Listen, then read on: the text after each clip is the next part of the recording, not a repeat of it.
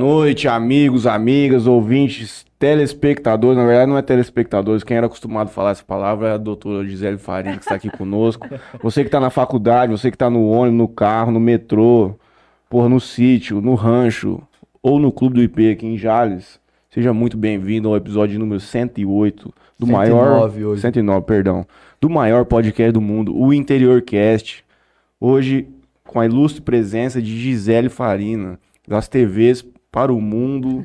e agora vamos descobrir o que, que veio antes da TV, Juninho. É, Assim vamos... como o senhor. O senhor é um cara que merecia estar na televisão, Você Juninho. acha? Eu acredito que sim. Você teria grande chance, você é um cara desenvolto, você é um cara bonito.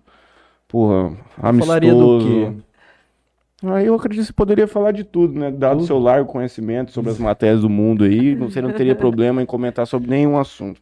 Boa Mas noite. acredito que a sua especialidade seria o beach tennis. Beach Isso tennis. é muito bom. Ah, entendi. Agora que você comprou uma raquete boa, você ficou melhor ainda. Não sei nem. não- Fico até emocionado de lembrar o tanto que você é bom.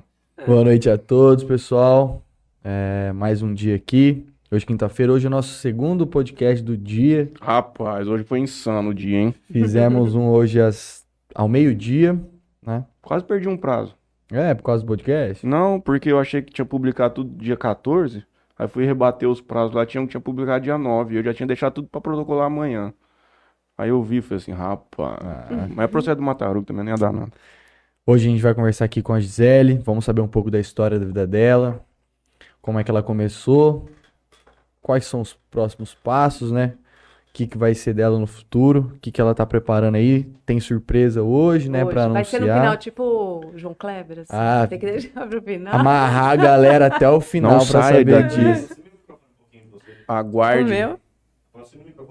Aguarde, porque é igual ganhar dinheiro a novidade que tem hoje. Não perca. final, não Ah. perca. Bom, antes da gente começar aqui, eu vou passar rapidamente meus patrocinadores aqui. Pessoal que apoia o Interior Cash, que faz isso acontecer. Quero agradecer a GSX Clube Náutica, Solutions IP, né? José IP, Henrique tá de novo no trecho. Tá, tá viajando, passeando, né? Empresário, amigo. Empresário. Inclusive, Melfinet, um abraço, Rick. Domingo tem mais. Melfinet Internet Fibra Ótica, a JR Telecom, betcerto.net, ganhei um dinheiro no São Paulo ontem. Você Postei. Opa, meu pai, você acha que não? Mas tava pagando quanto? 3.02. São Ah, Paulo você ontem. fez de tarde. Fiz à tarde. Porra, Beto, você tava com 3.02 no São Paulo? É, e 2.65, se eu não me engano, no Dedo Palmeiras. desmereceu mesmo. Ah, cara. Mas em prol da comunidade, É. você ganhar dinheiro. Mas teve vários ali que perdeu, hein? Sim. Vários, vários. Pelo, só ali na nossa aí tem vários, depois eu te conto. Play Arena Beach, um novo empreendimento aí de beach tênis, futevôlei, é, quadra de society, enfim. Tudo pra galera aí. Jean Camarote importado, você precisa trocar de telefone, quer pegar um negocinho mais atual, um Apple Watch, um perfume, quer presentear Uma raquete a- de beach tennis. uma raquete de beach Shortinho tênis, da Mir. shortinho da Mir, enfim. Tem tudo lá com o Jean. E de Mateu Açaí. Inclusive, hoje eu O pedi que, um que açaí. aconteceu hoje, Juninho? Você foi notificado? Fui notificado. Quinta. Quinta do açaí, um negócio assim. Aí veio uma promoçãozinha lá. Falei, pô, já tô com vontade de tomar um açaí, vai ser agora mesmo. Top. Foi. Bom demais. O cara toma açaí com chocolate, brigadeiro. Nossa, light. Creme de sonho de valsa e gotas de chocolate. Mistureira louca, cara. Tá maluco. Eu agradeço ao Califas. Agradeço, perdão, ao Califas Burger, onde eu vou comer um lanche hoje, porque eu tô sem janta e com muita fome. Inclusive, se você quiser um, a gente pede hoje pra gente comer aqui. Esmalteria Bem Me Quero. Marília Pupim Arquitetura. Um abraço, Marília. Ângulo Jales. Charada Império Clube também merecia passar hoje pra comer um espetinho. Cerveja Heineken, 9 reais estourada, gelada. Doutor Felipe Blanco e Cafeteria Sato, a maior cerealista do Brasil. Trazendo seus produtos para a região de Jales. Representante comercial Alberto Davi. Agora vai explodir. Passado essa pequena introdução que nos permite continuar com esse nosso projeto aqui que nos alegra tanto. Te dou um- mais um boa noite e nos diga quem é a Gisele Farina. Bom, a Gisele Farina agora tá aqui em Jales. Se quiser virar ali, ó, pessoal. Lembrando que quem tá aqui vai lá pro YouTube pra assistir todo mundo aqui, vai ficar mais legal. Tem link aqui. Vamos lá pro YouTube. Então, Tô aqui em Jales, novidade. Se eu não estivesse aqui, eu não, não estaria aqui com vocês, né? É, sou jornalista, tenho pós-graduação em comunicação corporativa. Faço um trabalho aí de, de, de comunicação. Gosto de gente, gosto de história e gosto de me comunicar. E tentando me reinventar, né, meninos? Porque depois desse, dessa pandemia aí, de tudo que aconteceu, Dizemos que um hoje motivo. é um jornalismo 2.0? É, a gente tem que ser, né? A gente tá tendo que se virar. Eu me formei, é, vou entregar minha idade aqui, né? Mas eu me formei nos anos 90. Então, muita coisa mudou, muita coisa. Eu lembro que a- o meu trabalho de conclusão de curso, eu entrevistei o Carlos Nascimento, o, jornali- o apresentador, e a gente estava falando se um dia as pessoas iam olhar, é, iam ler notícias na, no computador. Rapaz. E, e era uma coisa assim que a gente falava, nossa, mas será que não vai existir mais o. Porque parecia que assim, que a partir do momento que a pessoa fosse ler as notícias no computador, não ia ter mais jornal impresso, né? Uhum. E aí a- o tema foi esse. Quer dizer, foi tudo muito rápido, né? De lá pra cá, tudo mudou muito rápido. E a gente tem que se Adaptar. se adaptar e, e- e entrar nas novas tecnologias não é fácil, né? Porque nem para quem está se formando agora é fácil. Tá todo mundo tendo que, que recriar.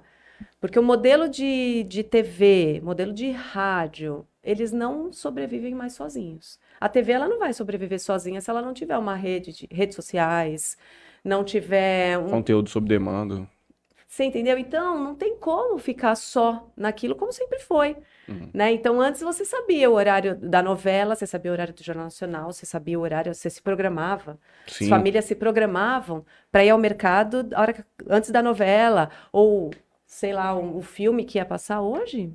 É tudo muito rápido, né? E, e você vê, pega uma criança, você coloca para assistir uma TV aberta, eles não sabem o que é um comercial, né? Aquele tempo que para a programação, fica passando comercial e depois volta. Por quê? Porque tá tudo, hoje eles, é, tá tudo muito diferente. Então, eu acho que tudo tá tendo que se reinventar, inclusive a gente, né? E como foi seu início nessa vida doida aí do jornalismo? Então, quando eu. Eu sempre gostei muito de, de comunicação, fiz, fazia muito curso de teatro. Eu achava que eu ia mais para essa área cênica, porque eu gosto demais. Fiz alguns cursos é, amadores e tal. E aí, quando eu fui prestar vestibular, eu, eu queria fazer Você era da onde? Perdão, você não. Eu sou de São Paulo, sempre morei em São Paulo até um ano atrás. Então, eu nasci em São Paulo e sempre morei. A primeira vez que eu mudei de cidade foi para vir para Jales. Uhum. Então, sempre morei ali em São Paulo. Que choque, hein? Choque de cultura. Jogo de cultura. Olha, todo bônus tem seu ônus, né? Uhum. Então, mas a gente chega lá. E aí eu não sabia o que fazer da de, de faculdade e tal, sempre dava essa área de humanas, de é, eu sempre gostei muito de pessoas e tal. Fazia publicidade, fiz teatro e tal. Aí eu falei, gente, mas eu não queria fazer artes cênicas, porque aí eu vou ter que entrar num grupo de teatro e ir embora, viajar. Não é isso que eu quero. E aí eu fui fazer comunicação. Falei, "Pô, depois decido o que que eu faço. Vou fazer comunicação, tem publicidade, tem rádio TV e tem jornalismo. Eu vou decidir o que eu faço depois. E aí entrei e falei, vou fazer publicidade. Eu achava que eu, eu era da publicidade, assim, sabe? Aí eu falei, ah, acho que eu sou criativa, sei lá. Você seria a mente pensante É, atrás de um grande falei, comercial. Só que aí eu comecei o primeiro ano, o segundo, que aí você começa a ter as matérias. E aí eu comecei a me apaixonar por essa questão de técnicas de, de entrevista mesmo, né? A TV. Storytelling.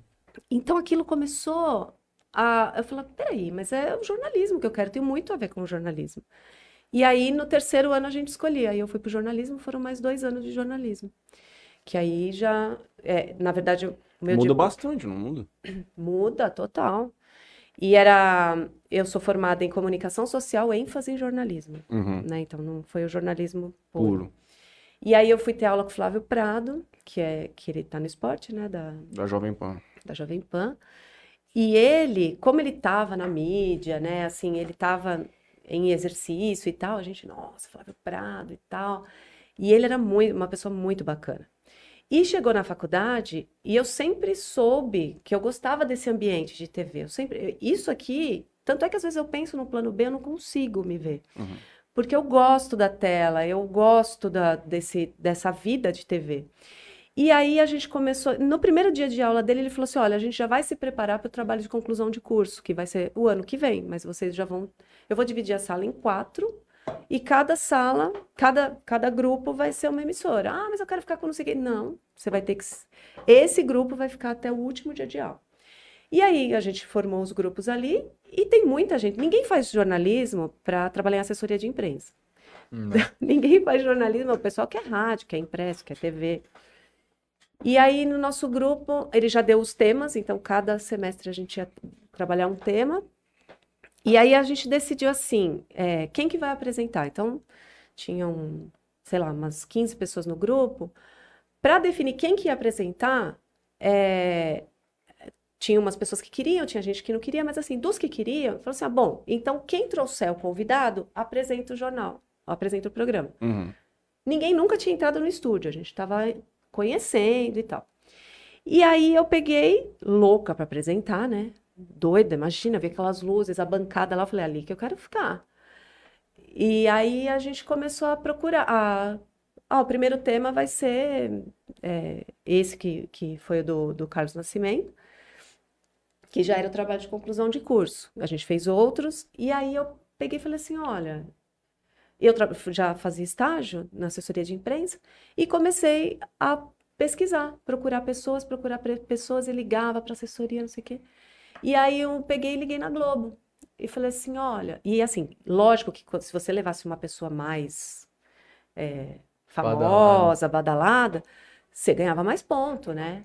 E aí, é, isso já foi no- no- já no último ano, que a gente tinha quatro trabalhos para fazer. E aí eu peguei, liguei na Globo, esperei o jornal acabar.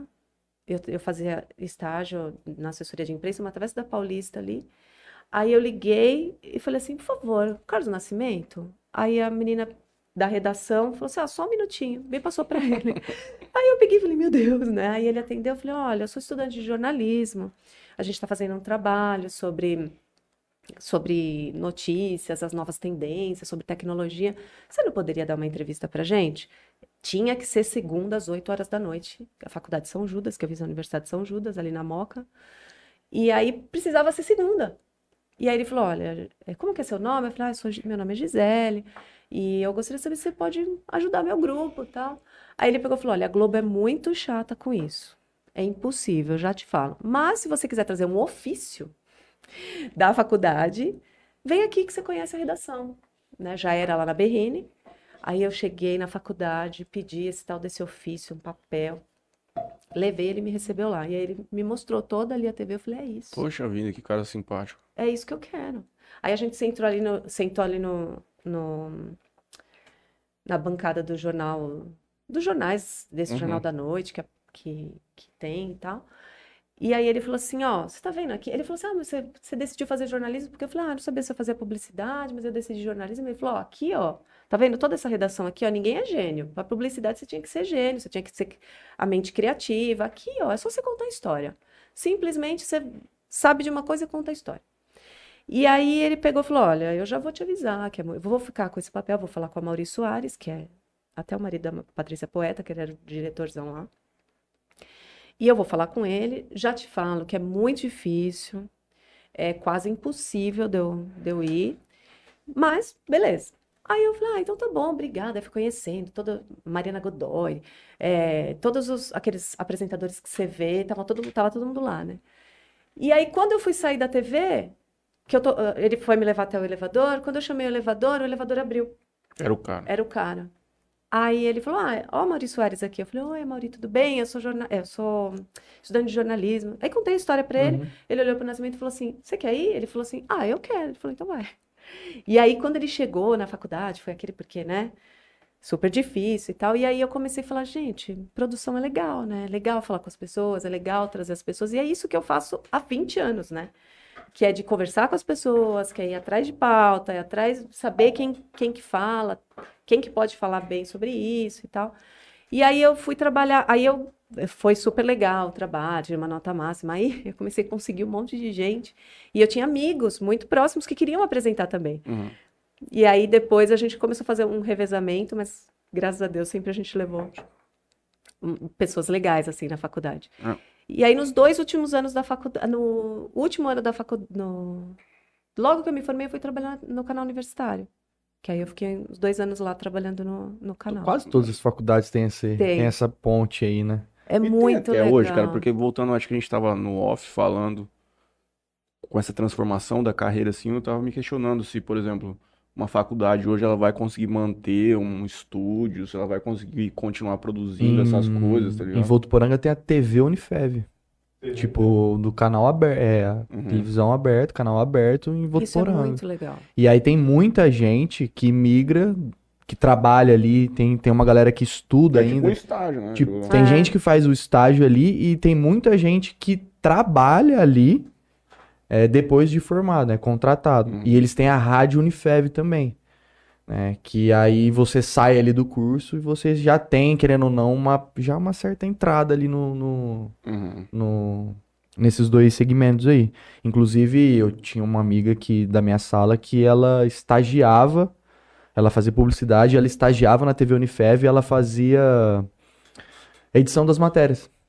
É, eu comecei fazendo isso Então também. ela editava. pensou em no audiovisual, Jim? Cara, nunca gostei muito. E outra, eu também morava em Jales, né? Eu tinha que estar indo para tinha que estar lá todo dia, tipo, Pra ganhava né? desconto, né, na- na- no curso quando você fazia esse estágio, mas pra mim não tinha como.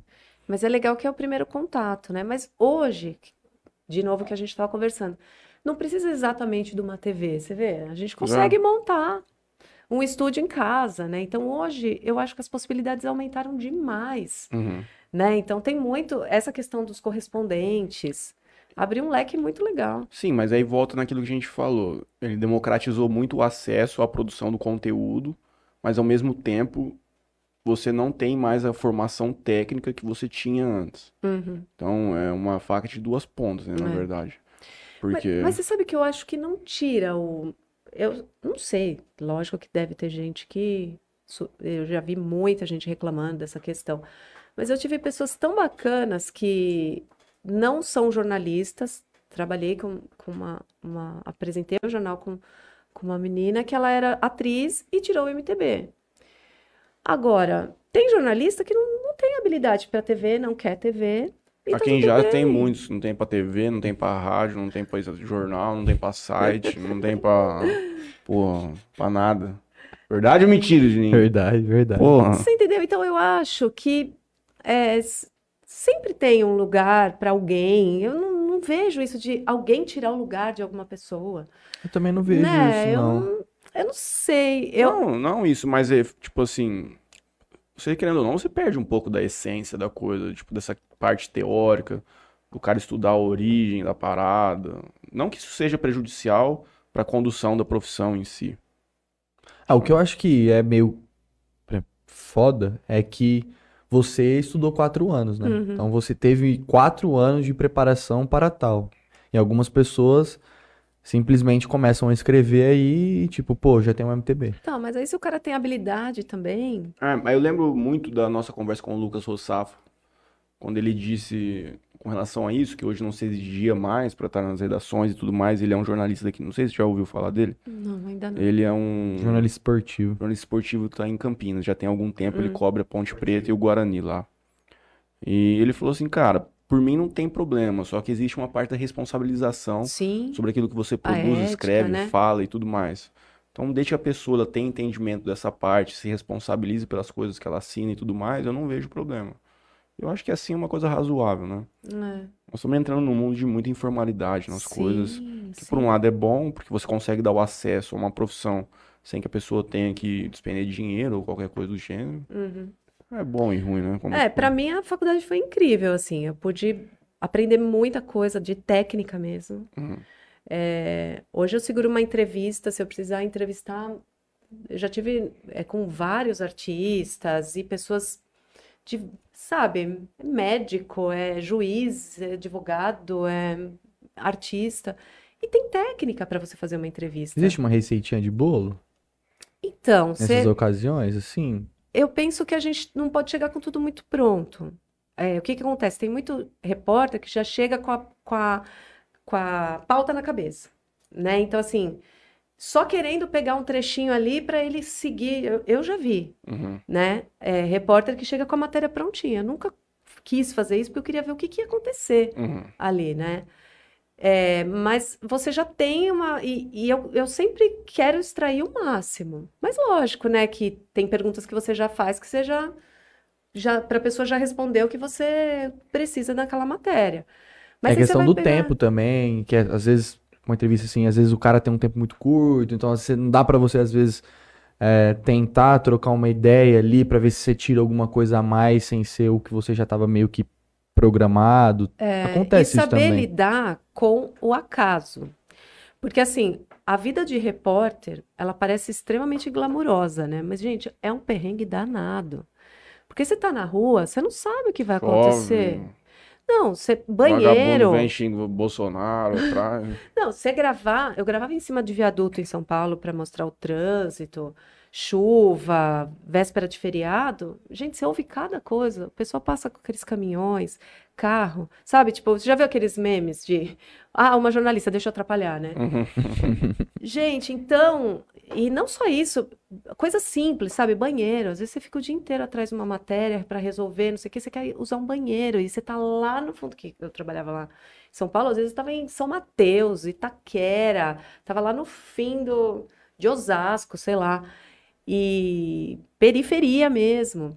Então, você não tem um banheiro, você não tem o que comer, né? Ou às vezes acontece alguma coisa que você fala assim, não dá para comer agora, a gente tem que resolver isso. Tem que ficar até o arroz secar, né? Os, os câmeras falavam isso. Não, tem que esperar secar o arroz. E você fica, você fica, você fica. Troca a técnica e o repórter fica lá.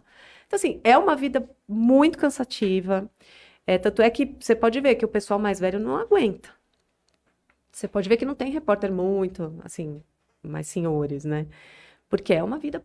Especialmente eu verifico isso nessas questões de quando tem tragédia, assim, coisas que o cara tem que cobrir, tipo o Caio Brumadinho. Tanto que ficou famoso o cara que tava cobrindo lá. Ele ficava sempre entrando no flash. O cara ficava o dia inteiro no meio de 10, 15 quilômetros, no meio da mata. A espera lá. de 30 segundos de alguma coisa. Não, isso porque quando você está numa emissora de rede, por exemplo, se o cara está na Globo, ele vai entrar na rádio, ele vai entrar na rede, ele vai entrar no nacional, eh, né? Uhum. Então, é lógico que ele tem um- uma estrutura melhor, né? Quando a TV é maior, a estrutura é muito melhor também. Mas o perrengue é o perrengue, né? Então, assim, o cabelo tem que estar muito bem arrumado, você não pode na maquiagem. É, eu lembro que uma vez a gente foi fazer uma matéria sobre teste do pezinho. Uhum. Então eu saí bem calma de casa, às sete horas da manhã, marquei com. A gente chegava na TV, pegava a pauta. Eu sempre ficava sabendo da pauta às 8 horas da noite. Então, a chefe de reportagem, alguém da chefia ligava e falava: Ó, sua pauta amanhã, é, você vai fazer o teste do pezinho, que saiu uma, uma nova lei e tal. Você vai no hospital, que é ali no Tatuapé. Você vai fazer, vai, vai entrevistar a médica, vai entrevistar é, o pessoal de lá. Depois você vai, entrevis- vai para casa de uma mãe que teve o, o filho que fez o, o teste do pezinho. Uhum. Tá. Aí cheguei lá na TV, eu morava no Tatuapé, a TV era em Osasco, quer dizer, 25 quilômetros de marginal, marginal inteira. Era assim, o fim do mundo, né? Eu levava uma hora e meia, duas horas para chegar, se eu pegasse trânsito e tal. E aí, entrevista médica, grava passagem com o nenenzinho furando lá o pezinho. Aí o, o, o câmera, ah, então agora a gente vai. Pegava a pauta para ver o próximo endereço. Ah, então vamos lá para casa da, da mãe para a gente gravar a entrevista com a mãe. Ah, então tá bom. Saímos de lá, normalmente a, a chefia de reportagem já escolhia uma casa próxima ao hospital para a gente evitar ficar andando muito e tal. Quando eu estava chegando na casa da mãe, tocou, eh, a gente andava com rádio. Até hoje, se eu ouço o barulho do rádio, sabe o que faz? Tudu! Nextel? Meu coração dispara, porque eu já sabia que era a chefia de reportagem chamando e que era alguma Uhum. Emergência. Aí tô. Não, mas foi assim, ó. Eu com o celular na mão, olhando a folha, alguma, algum site, alguma agência de notícia, é, cai um. é, como que chama aquele. Que cai um, um Guindaste? guindaste lá do, Ita- do- da Arena Corinthians que estava construindo. Uhum. Cai um guindaste, não se sabe ainda quantos mortos. A hora que eu bati o olho na, na, Tocou. tocou, pipi, eu falei, sou eu que vou, porque eu tava no Tatuapé, Uhum. pertíssimo ali do- da, da arena. Aí eu falei, meu Deus, sou eu que vou. Aí eu Oi, pode falar. Para tudo que você está fazendo e vai lá para Itaquera. No caminho, eu, eu, vou- eu já vou, te, brifar, explicando. já. Já vou te passando por e-mail já a pauta. Aí isso era umas 11 da manhã. Para resumir a história, eu cheguei em casa às 11 e meia da noite. Por quê? Você tá lá, só que aí te mandam para lá. Eu fui para lá, aí eu entrei na rádio de Santa Catarina, que tinha rede lá. Aí você grava é, boletim, aí você entra ao vivo. Aí você tem que preparar o VT do Jornal da Noite, né? Então, e assim, eu tenho- tinha filho pequeno, o meu filho, eu tenho um de 19 e um de 13. O meu filho de 13 tinha 4, 5 aninhos. Então, assim, aí eu tinha que fazer o corre também para saber quem que ia pegar na escola, porque eu Uhum. tinha uma rotina, mais ou menos, né? A moça que cuidava dele, que horas que ia embora, que hora que eu- meu marido ia render e a outra ia chegar, e eu não sabia que horas eu ia chegar. Então, é assim, é um perrengue doido, Uhum. né? Então, mas as- a gente é apaixonado. Então, teve uma vez também que eu fui gravar um. Ah, a pauta era sobre marchinhas de carnaval. Sábado de manhã, uma delícia, né? De manhã, passei na loja de bolo, comprei um bolo, falei assim: ah, vamos tomar um café na redação. Aí depois eu vou lá para gravar os, os é, lá do carnaval, os bloquinhos, né? Sim. Ia gravar os bloquinhos. Antes de sair, toca o telefone. O chefe de reportagem, o Renato, chegou e falou: Gisele, eu tô com dó de você. Falei, por quê? Ele falou: você vai ter que ir pra Minas, que teve um. Os caras fecharam, que nem fizeram aqui em Araçatuba, há pouco tempo. Hum, sim. Roubaram caixa eletrônica, estouraram tudo, a polícia chegou lá, matou todo mundo. Tem gente, os caras estão mortos lá, acabou de acontecer. Vai pra lá, de novo. Aí você vai e fica. E chega lá, tem que procurar. E você chega sem nada na mão. Aí a, a chefia vai Já vai preparando, já. pegando informação e te mandando, pegando informação e te mandando, pegando. E aí você chega lá, ó, vai na casa número 150, que tem o cara lá que viu, não sei o que lá. Ah, aqui é a casa do fulano, não, aqui não é a casa do fulano. E aí você tem que fazer o que tiver ali, né? Pra fazer. É uma profissão 24 horas. É porque Tudo, sabe? Não tem hora Mas pra é- acontecer o Não, fato. mas é escalonado também, né? isso, é, tem uma escala. Agora, é, vamos dizer que de repente aconteça uma coisa, a gente fica meio que de plantão, né? Agora acontece um- uma tragédia, como acontecer, aconteceram aí, chama todo mundo. Entendeu? Vai todo mundo trabalhar. Aí vai todo mundo trabalhar. Qualquer tragédia que tem, que a o- os apresentadores ficam lá, fica todo mundo trabalhando, fica todo mundo produzindo VT, pegando informação, né? Então, assim, é um trabalho de muita responsabilidade, muita re- responsabilidade. Qual o maior acontecimento que você foi cobrir? Então, esse do de Itaquera foi assim bem marcante. Esse também que eu fui lá para Minas, porque agora o primeiro foi muito legal, mas é, voltando um pouco, eu fiquei um tempo fora, assim, eu saí da faculdade, fui trabalhar no canal universitário, aí eu me casei, tive filho. Eu fiquei três anos sem trabalhar, eu não quis para ficar com meu filho, não me arrependo. Talvez nesse período, se eu tivesse feito outras coisas e tal, eu, eu teria tido um teria sido tudo Teria avançado. né? é, mais rápido. Mas não, eu hoje eu faria a mesma coisa, sabe? Foi muito legal. Fez pelo segundo? O segundo já tava na, no fervo, né? E já não tinha como Não voltar tinha mais pra como. trás. Segundo, terceiro, Já tive que ir no. que é que funciona as coisas. E aí eu fiquei no canal universitário, aí fiquei esses três anos. Quando eu voltei, voltei para assessoria, porque assim, a assessoria hoje, ela paga muito mais do que rádio e televisão. Então, as pessoas acabam indo para assessoria por conta de, da grana mesmo, que é melhor e Assessoria de tal. imprensa, nesse caso, é politicagem, artista, essas coisas? É de empresa mesmo, departamento de comunicação das Hum, empresas, sim. agências de, de, de comunicação que prestam serviço para empresas Uhum. de assessoria. E tem muita gente fazendo assessoria hoje. Nu- Nunca pensou em partir pra essa parte de assessoria política? E você sabe que aqui no interior, é, a gente tem o contato mais próximo com a política. Lá em São Paulo, eu não tenho a menor ideia. Aqui eu, eu conheço o Douglas, que é o secretário de comunicação, trabalhei, faço as matérias da prefeitura e aqui a gente tem um contato mais próximo. Agora lá em São Paulo, devem, devem, as pessoas devem ter algum contato. Sim. Mas não é todo mundo, assim, não é muita gente, sabe? Eu, particularmente, não tinha contato com ninguém de, de política. E eu também não tenho amigos, poucos amigos. Tem uma menina que trabalhou comigo na, na Rede TV, que ela trabalhava na assessoria do Dória. Uma vez eu fiz uma, uma pós na Casper Libero, que tinha um menino que também trabalhava. Mas assim, não, era com, não é uma coisa comum que nem Uhum. aqui. Aqui as pessoas trabalham muito, né? Uhum. Nas prefeituras. É, porque acho que aqui vira, tipo, o cara tem um destaque maior aqui, porque tem mais contato, assim, com as pessoas, você chega a conhecer mais. Lá é uma Isso. agulha no palheiro. Eu não tenho a menor ideia quem sejam as pessoas. Sei quem são os caras, né? O prefeito, Sim. o vice, enfim, mas a galera, assim, da comunicação, conheço quando a gente faz algum curso e tem alguém e tal. Mas é que a proporção de São Paulo é insana, né, de gente. É insano. Você não. É, é diferente daqui que a gente conhece. Eu brinco que aqui em Jales parece novela, né? Se eu conversar com vocês aqui, com certeza eu conheço alguém que te conhece, você é prima de não sei quem, Ah, é é. irmão. Eu Ah, falo, é. gente, ainda não pode falar mal de ninguém aqui em Não, Jales. aqui é complicado. Porque alguém, sempre alguém, é- eu falo, gente, é novela. aqui a fofoca come, come solto, hein? E é novela, porque todo mundo se conhece e, e tá interligado de alguma maneira.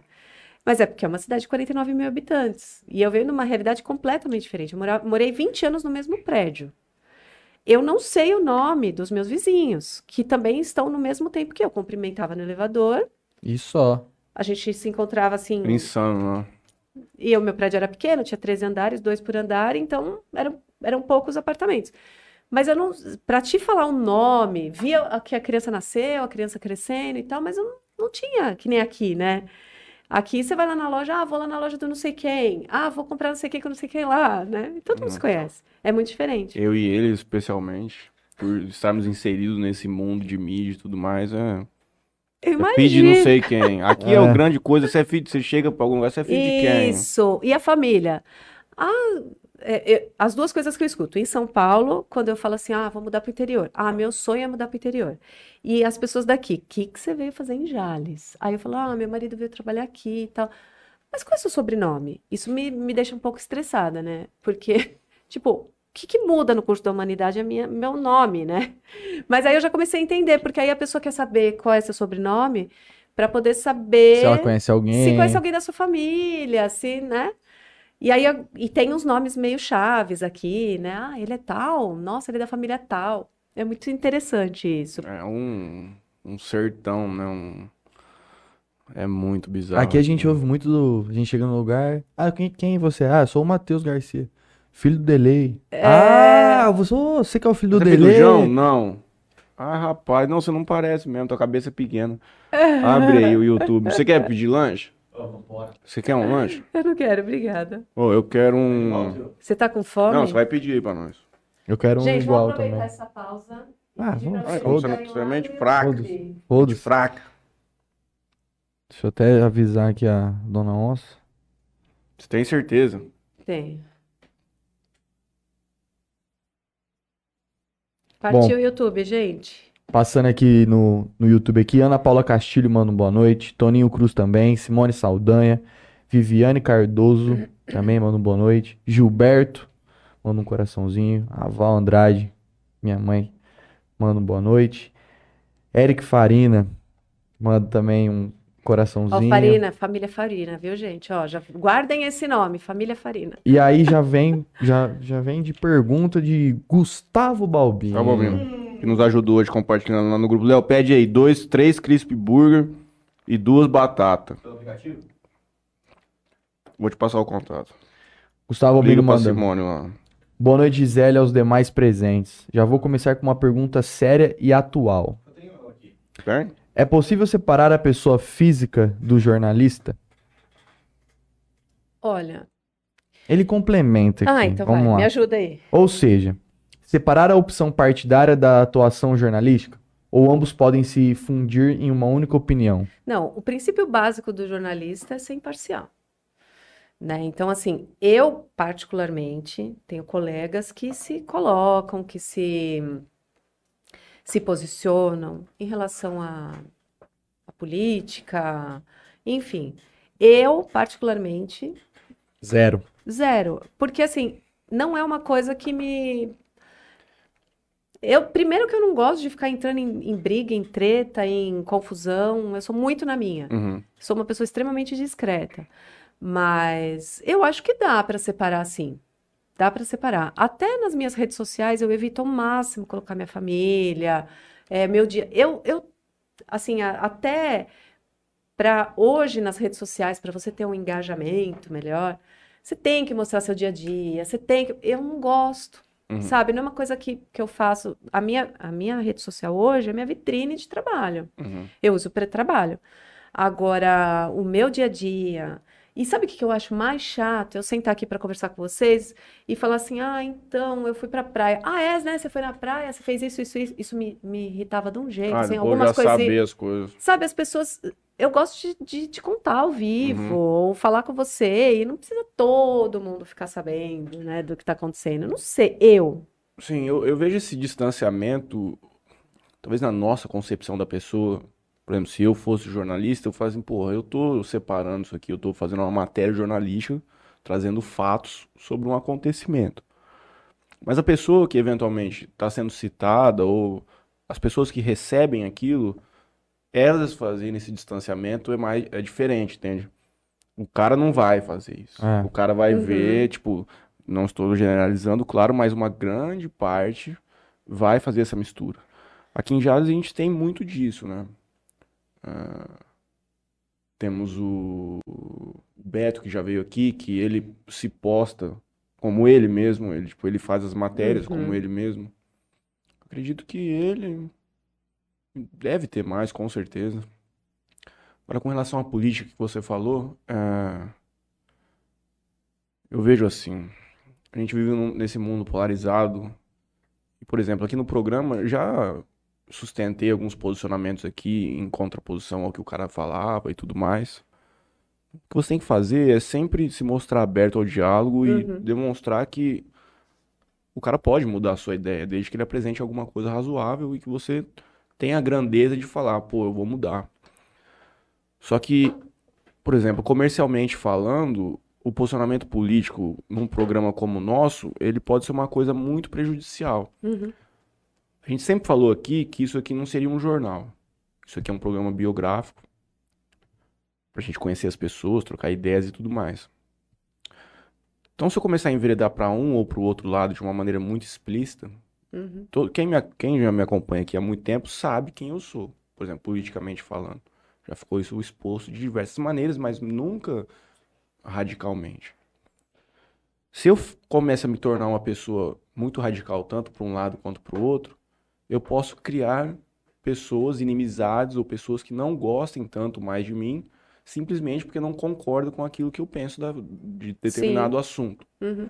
Então, aqui, não sendo um jornal, não tendo a responsabilidade de ter que, de ter que levar isso de uma maneira ah, imparcial, qualquer coisa, ah, não tem por que a gente ficar entrando muito nessas Sim. coisas, porque vai me fazer bem? Pô, pode me É fazer, isso. posso conquistar um ou dois, mas eu posso perder um ou Três, dois quatro. também. É, eu também E, sou- cara, sou- eu não quero perder ninguém. Tipo, Sim. complicado. Esse ano vai ser um inferno. Vai, então, e eu tenho preguiça. Eu tenho um pouco de preguiça, sabe? Eu tenho as minhas convicções, tenho o que eu acredito e, e tá tudo bem. Eu não, não- Aproveitar que a gente tá falando de formato das coisas e tudo. Quando foi. Quando você encontrou esse mundo de podcast na sua vida, que você viu isso como uma coisa? Podcast? É, Ah, eu comecei a acompanhar o Flow, do né, Flow. desde o começo. Ah, Assisti o Flow. uhum. Hoje eu acompanho muito os trechos, né? De E o Interiorcast? Interiorcast. Assíduo. O Interior, Interiorcast fez toda a diferença na minha vida. Não, é, é muita sabedoria que você vai adquirir de mim, Claro, claro, Quem senão eu não ouve estaria sabe, aqui, é claro. não é? Se vocês não tivessem me impactado, eu não estaria aqui. Você vai conhecer a história de muitas pessoas aqui. Então, já conheci, de muitas famílias. É, Aí eu vou levantar aqui uma, uma questão pra gente debater, que a gente já falou aqui diversas vezes, tanto que quando nós começamos o programa a gente falava muito disso, que é a questão do formato, como ele propõe levar notícia, levar conteúdo pras pessoas. Que você mencionou no começo do programa, que antes exi- existia aquela religiosidade, assim, entre aspas, que as pessoas elas tinham horários pré-determinados pra assistir Sim, um programa ou outro, reuniam-se em volta da televisão. E hoje a gente vive num mundo de um consumo completamente distinto, onde a pessoa quer consumir aquilo de acordo com a disponibilidade dela e do horário dela. Sem contar isso, também a possibilidade de você eh, destrinchar um assunto de uma maneira muito mais profunda, em razão de não ter propagandas comerciais. Uhum. Então, você, é o, que, o exemplo que a gente sempre dá aqui. Você deve saber isso melhor que a gente. Eu li isso numa matéria uma vez falando sobre podcast. Que um programa de TV, de entrevista de uma hora, com três convidados e um mediador, cada pessoa falava em torno de seis minutos, sete minutos, dividido em três blocos. Então os caras conseguiam levar as melhores pessoas do mundo, Uhum. só que o cara, a cada argumento que ele queria desenvolver, ele tinha dois minutos para falar. Ah, A gente vê nos debates. Os Ah, debates. Que fica aquela. É, O tempo lá, o cara tem que pensar muito rápido, é réplica, é tréplica, e, e o apresentador ali totalmente travado, né? Porque televisão é muito isso. E o vídeo, ele pega assim o que você está pensando. Quando eu comecei a fazer as matérias, os câmeras falavam para mim: você conversa com a câmera. Não é todo mundo que consegue conversar com a câmera. É esquisito, né, cara? Nossa. Você tem que olhar para um negócio e ficar, porra, como se você estivesse falando com uma pessoa. É, porque ele- eles falavam isso para mim, eles Uhum. falavam, por que que aconteceu? Fiquei esse tempo longe, fui trabalhar em assessoria, estava trabalhando com assessoria, assessoria caía no meu colo, rodava, rodava, rodava, assessoria, assessoria. E aí eu vi uma amiga, Patrícia Caldeirão, que, Calderon, que mora em- no Ceará agora, trabalhando na Jovem Pan, trabalhou na Record há muito tempo, trabalhava com Marcelo Rezende na Record aqui em Eu já São ouvi esse Paulo, nome, eu acho. Ela aparecia na TV? aparecia. Uhum. E agora ela tá na Jovem Pan, fera, gosto muito dela. E o que que aconteceu? Eu acompanhava o trabalho dela pelo Twitter, Facebook na época. Aí eu cheguei, um dia eu mandei mensagem, falei, Patrícia, você lembra de mim? Eu estudei com você, né? Já faz 10 anos que a gente se formou, tal. Mesma sala. Mesma sala. Mas a Legal. gente não era do mesmo grupo. Uhum. E aí ela falou, claro que eu lembro de você. Eu peguei e falei assim, você não podia me ajudar? Meu sonho é trabalhar em televisão. É meu sonho. Ela falou, mas você, você já trabalhou em alguma TV aí em São Paulo tal? Aí eu falei assim, não. Aí ela pegou, pensou um pouco, putz, e agora pra você começar, né? Como que você vai começar do zero, né? Aí ela falou assim, olha, não fala pra ninguém, ainda não divulguei, mas eu tô indo pra São Paulo. Tô saindo aqui do Ceará e vou ser editora executiva do Rede TV News, vou pra Rede TV. Vou te ajudar. Sabe quando a pessoa fala assim? Tanto é que eu falo com ela, falo, Patrícia, você fez toda a diferença pra mim, né? Por quê? Porque eu já estava muito tempo formada, não tinha experiência de televisão. E aí ela falou assim pra mim, ó, assim que eu chegar em São Paulo, eu te aviso. E aí saiu em vários blogs, vários sites que ela estava vindo pra cá, porque ela era, ela era, trabalhava lá com Marcelo Rezende, ela tinha uma relevância bem legal aqui na Record, trabalhou na Record lá. E aí quando ela chegou, eu passei uma mensagem pra ela, eu falei, Paty, ó, eu vi que você chegou, parabéns, tal, não esquece de mim. Ela falou, vem aqui tomar um café comigo. E eu fui. E aí, che- quando eu cheguei lá, ela foi me apresentando para as pessoas. Foi me apresentando para um, para ó, Gisele quer trabalhar em TV, ó, se tiver uma oportunidade. Que Ela legal me isso, levou né? lá na, meu. E assim, todo mundo fala do ambiente de televisão, que é super competitivo, que é um passando em cima do outro, sei que lá. Em jornalismo, eu vou falar da minha experiência, eu não posso falar de, do, de que alguém me falou. A minha experiência, como eu trabalhei em emissoras pequenas, trabalhei lá na Rede TV, sempre todo mundo foi muito bacana comigo. E aí o que aconteceu? Ela foi me apresentando, me apresentou para pauta, assim, foi apresentando para as coisas bem, para os primeiros cargos, né, que estavam os estagiários, assim, tinham acabado de se formar e estavam lá. E aí passou um tempo, eu saí da assessoria, acabei saindo da assessoria, fiquei meio que parada, procurando o que fazer, o que que eu vou fazer. Eu falei, ai, gente, acho que vou fazer faculdade de história. Vou dar aula, vou desencanar, não sei o quê. E um dia eu passei uma mensagem para ela, nunca esqueço, eu comecei a fazer a faculdade, o aniversário dela é dia 3 de agosto, eu não esqueço, Patrícia. É, eu mandei uma mensagem, ai, parabéns, tal. Ela falou, Gisele, tem uma vaga aqui, de produtora executiva do Leitura Dinâmica, você não quer vir? Aí eu peguei e falei assim, vou. Ela falou assim, você não quer nem saber o salário? Eu falei, não. Ela falou, porque é péssimo. Eu falei, tudo bem. Na época eu já tinha os meninos, né? O Bruno tinha acho que 10, o Davi 4, alguma coisa assim. Cheguei para meu marido, eu falei, ele falou, vai, nem olha para trás. De novo, eu morava muito longe, muito. E aí eu fui, quando chegou lá, ela me apresentou lá pro, aí ela me indicou, me apresentou Roberto Minhoz, que hoje ele é diretor de jornalismo da CNN em Brasília, o chefe dela na época, me apresentou para ele, gente boníssima comigo também. E aí fui conversar, na época era o Edson Porto, que era o, o chefão lá de jornalismo. Ele falou, nossa, mas você sempre trabalhou com assessoria, tal, por que, que você quer vir para televisão? Eu falei assim, eu quero uma chance. Aí ele perguntou, quantos anos você tem? Eu falei, eu tenho 36. Ele pegou e falou assim, tá bom. Então eu vou te passar para o Breno, que é o chefe lá do Leitura, você vai conversar com ele. Aí o menino veio, gente boa também. Tem certeza que você quer vir? Tenho. Aí, ah, então beleza, a gente entra em contato e tal. Aí me ligaram, ó, a vaga é sua.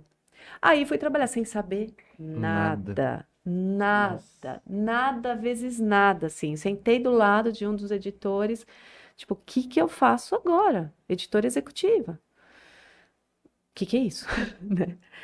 e aí, aos poucos, eles foram me ajudando, foram me falando e tal. Aí passou, assim, um mês eu ali, olhando, vendo, não sei o que lá. Eu tava num... Aí eu comecei a, a, a... Aí eles me falaram, olha, você vai fazer as matérias, você só vai segurar o microfone, só sua mão vai aparecer. Então a gente vai marcar, você marca ou a gente marca com os artistas que estão lançando é, é, disco novo, show e tal. E a gente põe no leitura, que são trechos curtos, né? Uhum. A, a, apresentadora grava o off e entra um trecho da entrevista. Aí, a primeira entrevista que eu consegui, pá, Gilberto Gil. Todo mundo, nossa, mas Gilberto Gil? Que legal, não sei o quê. Aí saí com o câmera, o câmera falou, meu, mas você tinha que fazer um VTzinho e tal. Eu falei, não, calma, né? E aí fui. Acabei de chegar. É, aí fui fazendo teatro. É, e, e eu amo teatro, né? Então, comecei a conhecer o pessoal de teatro, porque também São Paulo, por mais que seja gigante, o, o circuito cultural ali são sempre as mesmas uhum. pessoas. Mas que... chegava a fazer porta, assim? Você ficava na porta esperando alguém? Não. Era tudo, sempre combinado. Tudo combinado. Tanto uhum. é que eu nunca levei isso. Falei assim, nossa, quem foi estúpido com você? Ninguém. Uhum. Porque eu não pegava desprevenido, assim, sabe? Uhum. Se a pessoa falasse que ia me atender, meu nome estava é lá.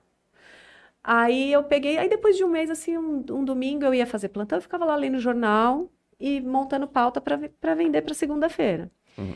Num domingo, a, a, diretora de, a chefe de reportagem, a Dayana, que também foi 10 comigo, chegou e falou assim: O que, que você está fazendo? Eu falei assim: Ah, eu estou vendo aqui, para procurando alguma pauta para amanhã tal. Ela falou assim: Quer sair para fazer uma matéria? Eu falei: Quero. Aí ela pegou e falou assim: Você já gravou off? Eu falei: Não. Mas eu apresentava no, na, na, no canal Nossa, universitário, uhum. fazia, mas, gente, canal universitário. É uma né? coisa, né? Aí ela pegou e falou assim: Ah, então vai. Aí, quando eu fui, era uma exposição lá no Copan. Embaixo do Copan tem um, um centro cultural legal, assim. Eu fui, fiz as entrevistas. Quando eu entrei, o cara, o, o câmera falou assim: Ó, você sabe que você não. Eu não sabia nem o que fazer direito, né? Ele falou: a gente não grava. Quando é produtora, a gente não grava entrevista. Assim, não, você não aparece. Eu falei: ah, tudo bem. Só que eu fiz todas as entrevistas. Quando eu cheguei lá, eu sentei ao computador, que aí eu via o pessoal fazer, eu montei toda a matéria. Toda a matéria.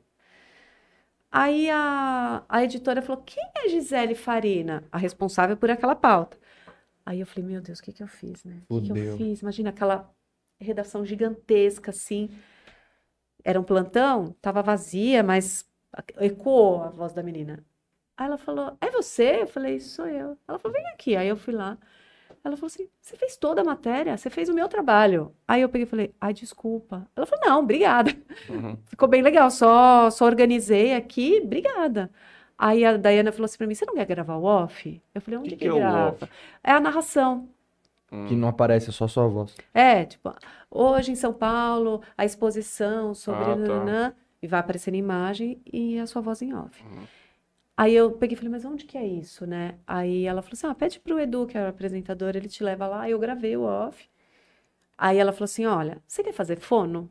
Eu falei, eu quero. Ela falou, porque a sua voz é boa, mas precisa ter a entonação e tal. Eu falei, ah, beleza. Aí comecei a fazer fono, sem compromisso. Fui fazendo fono, enquanto isso eu fui marcando as entrevistas.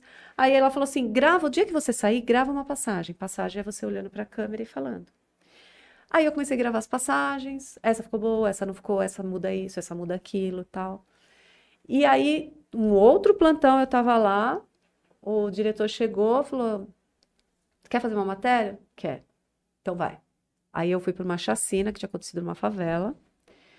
E aí quando eu cheguei nessa favela, lá na, na zona norte de São Paulo, tinha assim uma galera, era um beco, aí tinha uma galera, um cara com uns colares assim, aqueles né? De ouro. É, uma criancinha no colo, eu já sabia que era ele que eu tinha que falar. Oi, tudo bem? Eu sou da Rede TV, eu queria vir, eu vim aqui para fazer uma matéria, você já falou com a fulana. Aí ele falou assim, tá ligada como é, né? Eu fiz, tô, tô sim. Falei, meu Deus, o que que eu faço? Aí você vai entrando, aí o cara vai te acompanhando, uma galera vai te acompanhando, por eles mataram três jovens lá, menores, uma treta lá com a polícia. E os meninos morreram e tal. E eu fui. E aí entrando naqueles becos e beco, beco, beco, e aí você entra para entrevistar a mãe e vai e vai. E aí no fim a matéria ficou super legal e tal. Então isso é, é essa esse esse desafio, né, de você contar uma baita história, de você poder passar imparcial. Eu não podia nem falar bem da polícia nem mal, porque eu não estava lá, não sabia o que tinha acontecido. Mas eu, eu deixava o policial falou, o, o cara da favela falou, a mãe do menino falou, e eu montei a matéria com o que eu tinha. E aí fui indo. Aí fui fazendo, aí fui fazendo as matérias para leitura. É, Aí começaram a vir as pautas legais, né? Então, assim, eu entrevistava Ivete Sangalo, aí você marca com a assessoria, aí você fica assim, tipo, um mês, ó, Mariana, não esquece de mim, tal. Três minutos, tá, Gisele? Quando você, ela fala três minutos, você já fica, uau, três minutos, né? Como se fosse documentário, né? O povo fica cronometrando ainda. Aí você fica assim, o artista tá aqui, o, O cara da Globo tá ali. Acaba o cara o da Globo. assessor. Não, o assessor do artista. Aí você tá falando com ele, o assessor tá assim. Aí o assessor faz, aí você tem que parar, porque senão você já se queima pro próximo. Aí a Sandy foi nesse esquema, é, muita gente legal assim, aí as coisas foram acontecendo. E aí eu fazia o Hard News também, né? Então apareciam as matérias, no- o- os- as coisas que, que acontecia de factual, e fazia também, por isso que eu acabei me apaixonando pela, pela, pela parte cultural. Primeiro porque eu já curtia muito teatro, né? Sempre gostei, conheci os atores, e, e aí você vai au- aumentando seu leque de opções, né? Aí fiquei na Rede TV três anos, nessa pegada, assim, de fazer tudo. Sabe, fazer. Aí foi muito legal porque eu passei por todas as. Todas as, as áreas. É, porque Você aí eu fazia a produção, eu fazia a edição, aí eu precisava sentar no- com. Porque era produtora executiva, então eu podia fazer. Uhum. Aí passei para repórter, o que foi muito legal, né? Então, assim, é, eu aprendi demais, demais, demais. Quando eu saí de lá, porque era muito distante da minha casa, eu saí de lá chorando. Assim, eu não queria ter saído de lá. Porque era muito distante minha casa. São Paulo é uma loucura. Então, assim, Oportunidade de âncora não chegou a aparecer. então, era uma. é, tem um jornal lá. A Érica Reis apresenta até hoje leitura incrível, maravilhosa. Me ajudou demais também, uma menina assim, fora da casinha. Ela é ótima. Então, assim, não tinha muitas opções de programa, né? Mas aí, quando eu saí de lá, eu fui para fui dar aula no Senac, que aí eu fui dar aula de, da área de, de comunicação, introdução e tal. E aí depois surgiu a oportunidade de eu ir para o núcleo digital da Editora Abril. Uhum. Porque a Editora Abril, o que que eles começaram a fazer? Eu trabalhei na revista Exame. Eles pegavam as matérias da, que, impressas e passavam para o vídeo.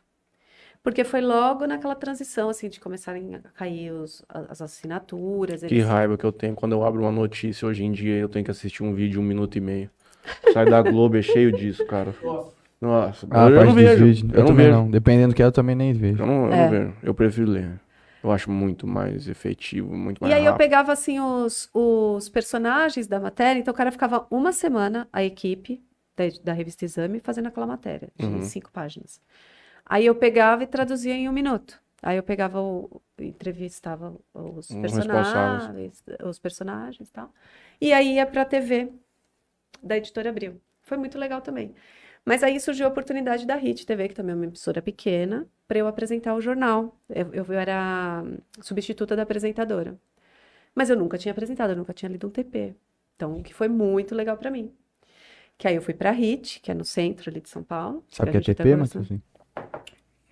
Não sabia o que era off, ué?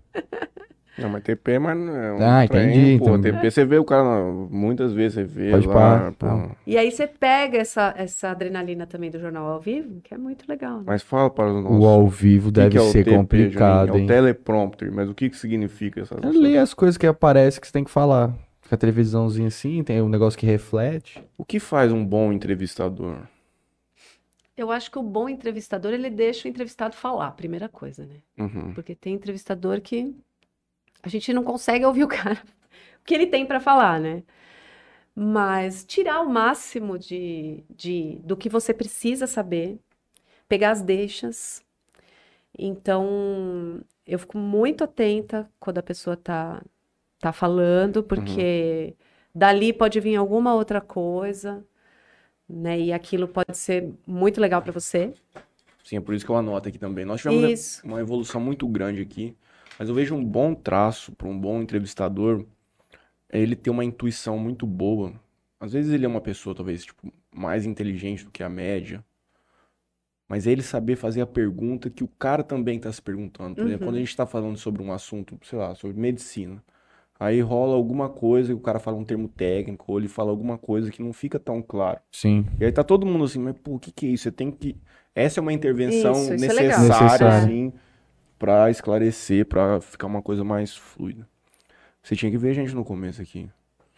Dá pra ver ainda. Eu não, né? de- eu, dá- eu não deixava, não deixava ninguém falar. Eu falava demais. Eu E pegava muita, eu que falava de menos. eu tinha muita opinião de tudo, e eu queria falar tudo. Mas foi um curso natural, as pessoas falando pra gente, olha, você tem que. A minha mãe me, me, me criticava bastante nesse aspecto. Mãe é ótima pra Ela me isso. criticou hoje de novo, que ela fala assim que quando a gente começa o programa, a gente fica brincando aqui e lendo propaganda e o convidado ele fica muito Distante. Ah. do- e por exemplo, hoje com você é uma coisa você já tem entendimento de como é a coisa, nós já estivemos aqui junto na, na Aham, nossa reunião. aham. Só que, por exemplo, às vezes vem um cara que é a primeira Mas vez que a nunca gente conhece, viu. nunca Acende viu. a luz, né? O cara senta já- aí, fica dois dementes aqui falando um monte de coisa, não é fácil não. É, não é fácil pegar, não é todo mundo que, que vira, né? E o que que faz uma boa matéria? Boa matéria é você contar a história como ela tem que ser contada mesmo. Uhum. Então, aquilo que você falou, o óbvio precisa ser dito. Então, não adianta você já até sabe, por exemplo, você vai fazer uma matéria sobre diabetes. Tem o seu achismo, né? E tem o que o médico falou, você precisa traduzir isso Uhum. para quem está assistindo. Então, Que a grande assim, maioria é o leigo, né?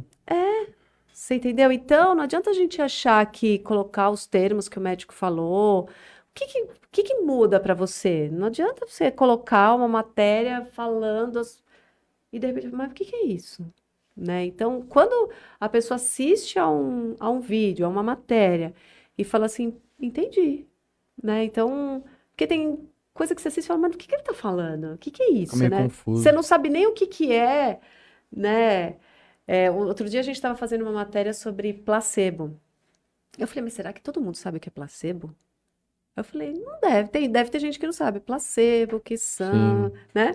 Então, eu acho bem legal quando a gente consegue, lógico que você não precisa tratar o, quem está assistindo, subestimar. Mas, assim, lembrado que o óbvio, o óbvio precisa ser dito também. Isso eu sempre tenho de... Será que a pessoa está entendendo, né? Você falou da, da, da Abril, né?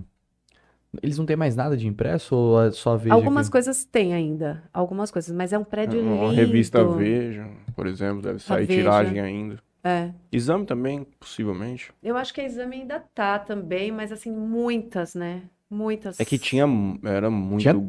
tudo, Tudo. né? tudo. Gente, Recreio, E lembra? olha, eu vou Revista de falar, marcenaria, jardinagem, pô, tudo, mano. mundo Decoração, estranho. mundo E estranho. sabe o que que era legal trabalhar lá? Assim, você entrava no elevador, um elevador gigantesco. Aí você sabia quem trabalhava no Mundo Estranho, quem trabalhava na revista Cláudia, Só quem pelo, só, só pelo Quem lookzinho. trabalhava na Veja, quem tra- era muito legal. Caras, né? Caras era da Abril, né? Caras, é. E aí você sabia quem era quem. Aí parava no, no andar da Mundo Estranho, saía lá uma galera. Aí você falava Mundo Uhum. Estranho. Só os estranhos. Devia trabalhar lá. Então isso era muito. Gente, o prédio da Editora Abril ali na Marginal Pinheiros. Uhum. Foi, foi, foi pra leilão aquele prédio, não foi? Eu acho que foi. O pessoal ficou sem receber. Eu vi umas notícias aí do pessoal. Sim. Mas, Se eu não me gente, engano, era a gráfica também era lá, não era? Tinha na Marginal Tietê. A gráfica era na Marginal Tietê. Acho que foi a gráfica que foi leiloada. É. Agora, que prédio. Lá dentro tinha restaurante, tinha um restaurante de comida japonesa, tinha é, correio, tinha cabeleireiro, tinha manicure, tudo embaixo, assim, do, do... Prédio era incrível, sabe? Super, você não precisava sair de lá pra nada. Do lado do metrô Pinheiros. Uhum. Então, você já...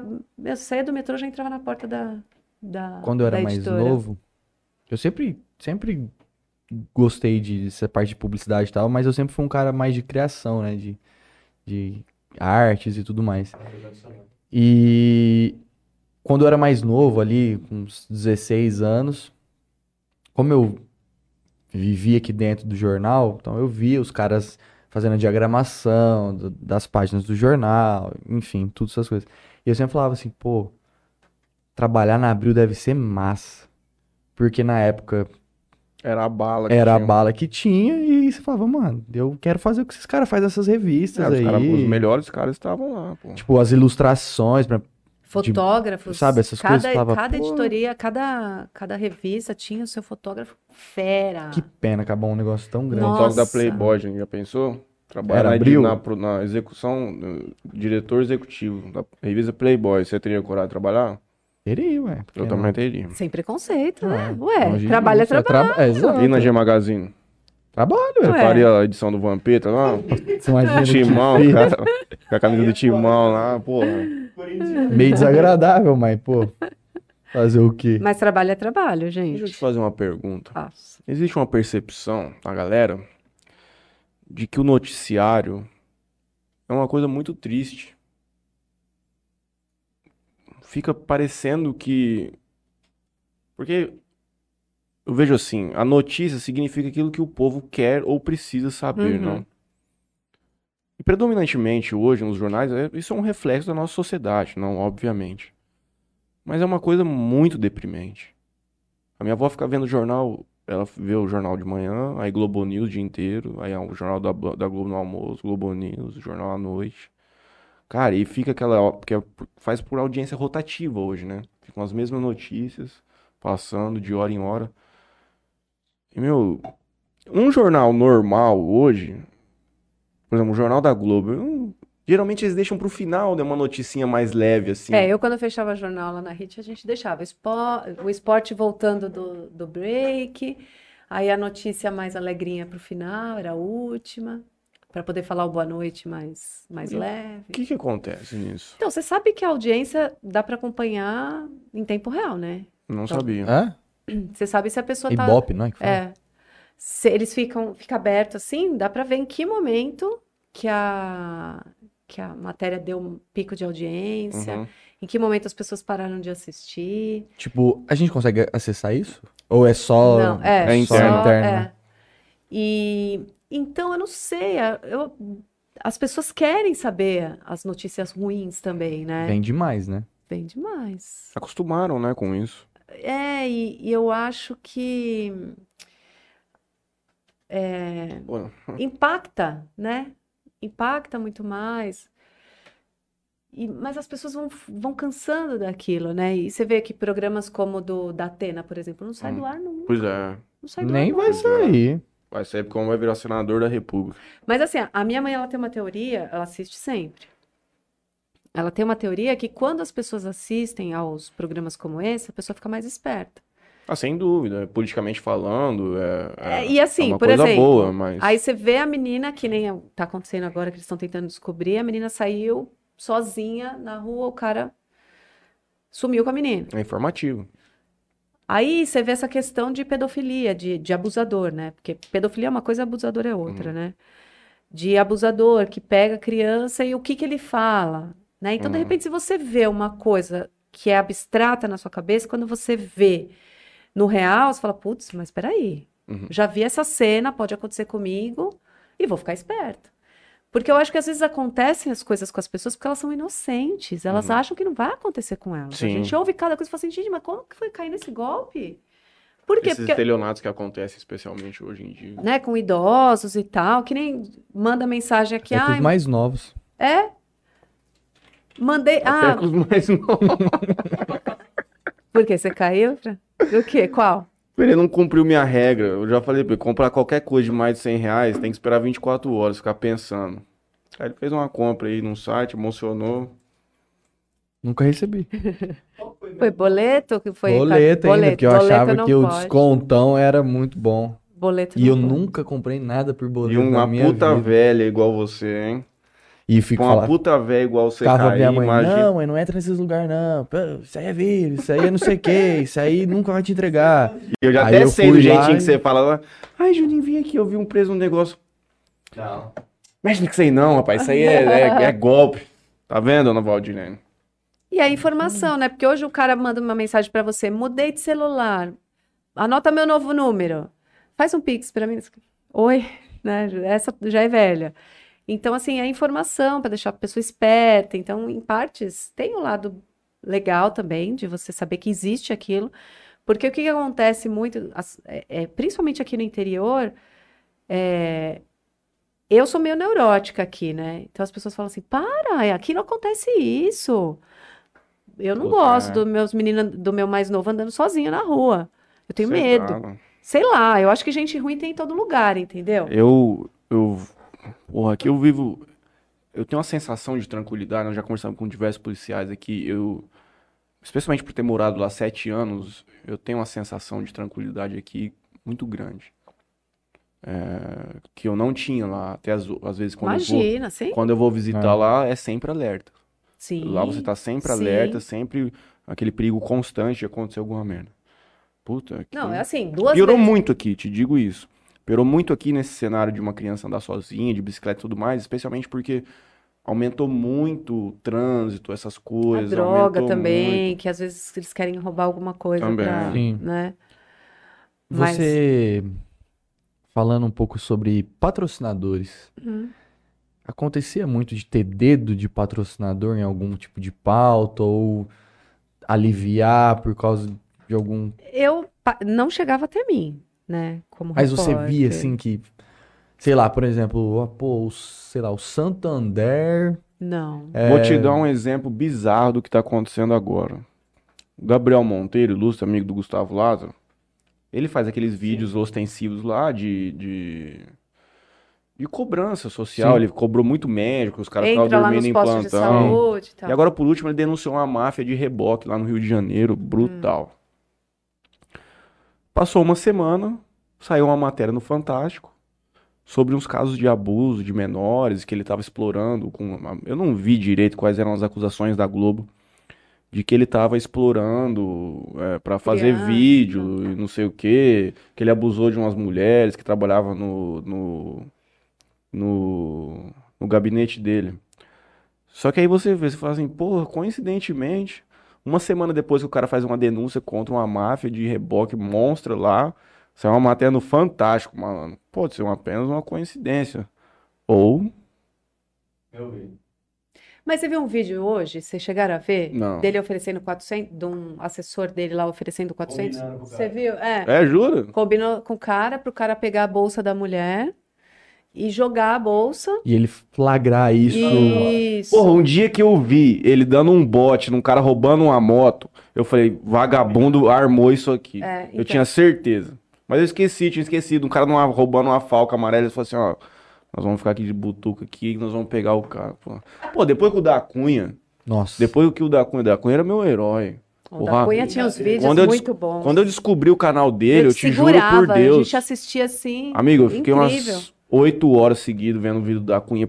E aí a gente volta cara é naquilo. diretor de cinema. Demais. E aí entra naquilo que a gente tava falando. É um cotidiano duro que prende demais. Prende demais. Era... Que te prende Você demais, queria é uma saber se ele entrar na casa, se Você tá ca- vivendo a tristeza dos outros naquilo ali. É bizarro, não? Mas, ó, eu vou te falar, eu tinha muito medo é, de eu ficar uma pessoa fria. Porque quando eu tava lá, lá no meio do vucu-vucu, do fervo, eu queria matéria. Então, Uhum. aí vinha. Aí teve já algumas vezes de eu parar e falar assim: peraí, gente. Menino, uma, uma, uma criança. Já é demais, né? Você aceita um refrigerante? Não, obrigada. Então, às vezes, eu, eu, ach- eu achava que eu ficava meio fria, assim, sabe? Que eu já ficava pensando no texto, entrava, tinha bala espalhada para todo lado, eu já ligava para a chefia e falava: Meu, entrei numa casa, tava cheio, é, vários tiros. Eu ficava. Meu, é meio bizarro falar isso, mas eu ficava, eu falava, putz, que legal, vai, minha matéria vai ficar muito legal. Só que tinha hora que eu, eu parava e falava assim, eu não posso me conformar com isso né? Porque eu não posso ser uma pessoa que vê isso, ao mesmo tempo, lógico que eu não posso me envolver É. naquilo, né? Mas a gente não pode perder, porque assim, você imagina se um cara que faz autópsia, um cara que, se ele se envolver com cada história, né? Mas Ele eu, não trabalha. é, ele não trabalha. Mas eu tentava ter um equilíbrio, sabe? Ser humana de, de acolher as pessoas. Uma vez eu fui fazer uma matéria sobre caneta de diabetes e Hum. tal. E um senhor veio desabafar, sabe? Por um instante eu falei, tô com pressa, mas por outro instante eu falei, ah, é? Nossa, sabe? Eu dei uma atenção porque eu tentava não fugir dessa minha. O que eu faria como pessoa para eu fazer também como profissional, sabe? É eu, eu morei um ano lá em São Paulo e uma coisa que eu nunca, acho que nunca vou esquecer. Mas esse negócio de você falar aí de, de dar atenção para outras pessoas, né? É, aqui- aquela cidade é uma loucura, tá Uhum. todo mundo sempre atrasado, tá Sempre todo com mundo com pressa. pressa, beleza. E um dia eu vi um, um senhor caindo no metrô e eu estava saindo do, do, do vagão e esse senhor caiu. E eu fui acompanhando, né? Eu fui andando, continuei andando, mas fui acompanhando, assim, olhando pra ver se, né, o que, que ia acontecer. E demorou um tempo para as pessoas, para algumas pessoas, poucas pessoas, pararem lá pra tentar dar uma ajuda pro cara. Agora, aí isso você vê como que as Aqui pessoas. você acha que isso não aconteceria. Ah, aqui as pessoas iam parar na hora. Uhum. Você virou o negocinho pra cima lá? Não. Então, mostra como lá as pessoas já são frias de natureza, né? Mas sabe o que que eu vejo aqui nas redes sociais que eu acompanho, as blogueiras daqui, algumas personalidades? Tipo, vocês não têm medo de colocar a escola que seu filho estuda, na Não. rua que você mora. Eu lá jamais Carro faria anda. o carro. Lá jamais eu faria isso, assim, né? Então, eu trabalhei lá na Avenida São, na São João, que eu apresentava o jornal lá da noite, que até eu quis mudar para de manhã, que eu fui, aí da Editora Abril eu fui trabalhar na RIT, que aí surgiu essa oportunidade de apresentação. Aí eu levei um projeto para eles de agenda cultural. Então eu tinha um programa diário, das 11 às 11h30, só agenda. Todo dia, todo dia, Rapaz. todo Segunda a dia. segunda? Segunda, não, é segunda a Segunda a sexta, sexta. e reprisava no fim de semana. Porque lá a programação é bem. Só que uma das coisas também que me pegou demais de trabalhar lá eram as pessoas que moram na rua. Eu não tinha saúde mental para aguentar aquilo, gente. Eu entrava muito cedo. Aonde era? Na São João. Hum. O estúdio é lá na São João, né? E aquelas pessoas ali no chão, eu falava, não é possível que o ser humano se tornou isso. Da gente olhar e, tipo, Uma diferença gigantesca. ali em frente ao Teatro Municipal, é, de domingo e tal, fica um pessoal que usa crack com criança. Eu não tenho, eu morando em São Paulo, sempre morei em São Paulo e tal, eu não tenho muita estrutura para isso, sabe? Uhum.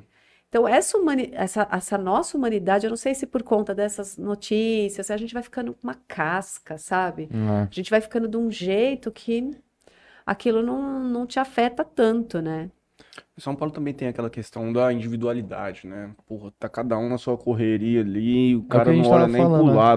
O cara vive num, ainda mais com fone, o cara fica, vai ouvindo Uma podcast, bolha, amigo, o cara pode vive tá uma caindo bolha, o mundo pode tá do caindo no mundo. O cara só quer chegar no destino dele o mais rápido possível. Não, e assim, o lazer, né? Que nem as pessoas falam assim, nossa, São Paulo tem tanta opção. Imagina você sair de casa, seis da manhã, pega metrô, meu, uma hora e meia até chegar no trabalho, porque no carro você já não aguenta mais, Uhum. vai de metrô. Trabalha o dia inteiro, sai do trabalho às cinco e meia da tarde, pega metrô mais uma hora e meia, duas horas. Você acha que fim de semana você quer dar um rolê no MASP para pegar outro metrô ou para pegar a Paulista? Chega de fim de semana, a galera quer descansar Uhum. né? A gente vai daqui para lá para turismo, mas o pessoal de lá, assim, tirando quem mora, eu morava no Tatuapé, que não é no centro, ele é perto do centro, mas não é no centro. Então São Paulo tem de tudo, né? Então tinha uma moça que trabalhava em casa, eu trabalhava muito, eu precisava ter sempre gente em casa porque eu precisava de um suporte. Ela não conhecia, ela morava lá em São Miguel. Ela nunca tinha ido na Paulista. Ela não sabia onde que era o Ibirapuera. Então ela ia de São Miguel ali para os bairros arredores do centro, mas ela não passava. Uhum. Por quê? Longe, ela já pegava metrô, trem, ônibus a semana inteira. Você acha que de sábado ela ia querer? Domingo na Paulista? Eles querem descansar. Sim. Então, assim, São Paulo tem gente de, né, todas as, as tribos, literalmente, né? De todas as classes sociais e é muito, Uau. é muito maluco, assim. Uma coisa factual, né? Teve o episódio recentemente do mendigo lá, da, da com a mulher lá, né? Isso aí o Brasil inteiro provavelmente viu. Como é que você conduziria uma entrevista com, com ele? Nossa. Esqueci até o nome, é Ed- Edival. é. Edivaldo, Egivaldo? Cara, isso foi me deprimindo conforme essa história foi se Nossa. desenvolvendo, foi me deprimindo. No começo, por dia que saiu, eu falei, pô, que comédia, Que né? bizarro. Só que aí depois das entrevistas do cara, eu acho que Parece que tinha um assessor atrás dele. começaram a explorar aquilo de uma maneira. Sei lá, eu achei. É, eu faria, na verdade, o repórter, assim, uma coisa que tem que ficar muito claro, o repórter ele não tem muita autonomia. hum, Tem uma linha editorial. Então, por exemplo, já aconteceu várias vezes, e isso acontece muito em redação, de ter uma pauta. Então, por exemplo, um, um pauteiro vende essa pauta, tem uma reunião de pauta, ele vende essa pauta para o editor-chefe. É, sei lá, falar sobre os rolezinhos lá em São Paulo. uhum. O que está acontecendo? Isso, isso, isso. Se o repórter vai lá e sai muito do que estava combinado, já o dá, editor corta. já dá briga. Uhum, Por quê? Porque já tem uma proposta. uhum. Então, vamos dizer, o repórter que saiu para fazer essa matéria com o, o morador de rua aí, eles tinham já uma pauta pré-definida. Então, a gente sai com a pauta, a gente tem que Só meio que executa. A gente tem que executar. Lógico que já aconteceu várias vezes de eu chegar lá e falar assim, gente. é, Não e- vai rolar assim. Uma vez eu fui fazer uma matéria sobre crianças que assistiam televisão comendo ao mesmo tempo, por conta da obesidade, né? Então, saiu um estudo que as crianças que comiam assistindo televisão, elas eram, tinham mais tendência à obesidade Uhum. porque ela não percebe o quanto ela está comendo. E aí, quando o pauteiro liga para falar com alguém, ó, você quer participar? Seu filho come? Eu falei, come e tal. Aí eu cheguei na casa da pessoa, oi, tudo bem? A mãe toda arrumada, as crianças, eu falei assim, aonde que ele come? Aí a mãe mostrou a, a mesa. Aqui. Eu falei, mas ele não come assistindo televisão? Não. Aí eu falei assim, mas sempre ele come? Sempre. Toca eu ligar para a redação. Aí a- eu falei- cheguei pra menina e falei assim: olha, eu tô aqui com a personagem. Ela falou que a menina não come assistindo televisão. Aí ela deixa eu falar com ela. Ah, mas você não me falou que era assim, assim. Ah, eu não entendi. A personagem não entendeu o que que era. Sabe, Uhum. alguma coisa assim? Mas a pauta, meu, derruba a pauta. Como que você vai Uhum. fazer uma pauta? Você não pode mentir. Eu, eu tô falando por mim. É, onde eu queria chegar, eu vou te levantar depois, continua. Eu falo por mim. Jamais eu vou chegar na, na- aqui para gravar com vocês. Falar assim, ah, vocês fazem isso, isso. Ah, a gente não faz. Ah, mas fala que faz, só para eu fazer. E eu Existe muito. não sei. Matéria forjada, essas coisas. Ah, deve existir, né? Eu não, não vi. Uhum. Assim, dos colegas que eu, que eu acompanhei. Eu acho que tem de tudo em todo lugar, né? Claro. Ah, deve acontecer. Deve É por isso que eu te, acontecer. eu te afirmo, tem. Ainda mais, ainda mais, por exemplo, em algum caso que Ninguém tem consegue nada, viado. assim, o cara é. quer dar uma E aí o cara fala, não, cara, Vou vamos- irritar, vou é, vamos- Gente, mas tem histórias e mais histórias. A gente pega aí o caso da escola base. Na época que eu estava na faculdade, faz anos e anos. Vocês sabem da escola, do- a, a história da escola base? Eu passei a faculdade inteira a gente falando disso. O que que aconteceu na escola base? As mães se juntaram e falaram que os filhos tinham sofrido abuso. E que tinha levado. a- Aí, foi, aí a mãe falou: ah, a médica falou que realmente a criança tem traços de abuso. Aí a outra, ah, a minha também, a minha também. O delegado, que estava cuidando do, do caso, falou para os repórteres que tinha tido abuso e tal, que meio que deu a sentença. Uhum. Gente, as pessoas, assim, até faz pouco tempo aí, acabou com a família. Aí eu lembro dessa Você lembra história. da história? Meu, apedrejaram a escola, acabaram. Uhum. Quer dizer, pensa na responsabilidade. Sim, é muito grande. É muito grande. Eu tenho, assim, eu, eu sou muito medrosa para isso, sabe? Eu tenho uma responsabilidade de checar, checar de novo. Lógico que eu posso errar, posso dar uma, uma bola fora aí, né? De repente, mas é, eu tomo todo o cuidado para não, dar ruim. A pessoa fala, não, mas eu não falei isso. Não, mas você fez a edição, você pegou essa parte, pegou essa e não pegou essa daqui do meio. Por quê? Você já pensou? Sofrer um processo? Graças a Deus, nossa, fiz muita matéria. Nunca aconteceu assim, sabe? Da pessoa falar assim, nossa, essa repórter veio aqui e falou isso, isso, isso pra mim. De jeito nenhum. Uhum. né? Então, eu acho que a gente tem que ter isso muito. Eu falo por mim, de novo, né? É, e os colegas que eu conheço, que trabalharam comigo, assim, eu nunca vi nada de falar assim, nossa. E também esse negócio da escola base foi uma, uma fatalidade, né? Mas acabou com a vida da família. Eles não conseguiram fazer mais nada. Sim. Mais nada. Cara estampada em todo lugar. Você não pode julgar a pessoa antes, né? Você tem que ter todo esse cuidado. É. O suspeito de. Meu, As cara. consequências vêm depois só. As consequências vêm depois e você nunca sabe o que pode acontecer com a pessoa. né? Então é muito arriscado. Eu vim mudando de assunto completamente, eu tava com isso na cabeça, tinha até escrito aqui. A gente raramente guarda o nome dos repórteres, né? É. Tem alguns que ficam marcados, alguns esportivos, Tino Marcos, que sempre fez algumas crônicas muito boas. É, o Mauro Naves, que sempre cobriu os jogos de televisão, os jogos da seleção brasileira. Só que agora, mais recentemente, eu um dia, eu, eu me lembro disso claramente. Eu vi um menininho fazendo um, um link na Globo, ou na Globo News, chamado Nilson Clava. Já ouviu falar um japonesinho? Uh-uh. E a primeira vez que eu vi, eu falei, meu Deus, esse moleque deve ter 19, 20 anos. e ele tava cobrindo alguma coisa em Brasília, se não me engano. Geralmente a galera é de um lugar e ela começa ali e Isso. vai ali, né? E aí eu fui, já vi ele várias vezes. E você vê a transformação dele, por exemplo, deve ter. A primeira vez que eu vi deve ter o quê? Uns dois anos.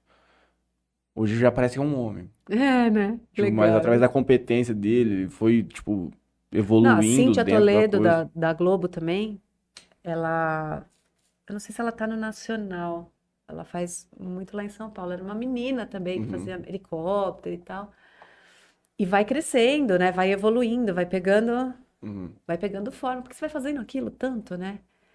E é muito repetitivo, apesar de ser sempre diferente, porque uma hora você tá na porta do IML, no outro dia você tá na porta de um show, no outro dia você tá com criança.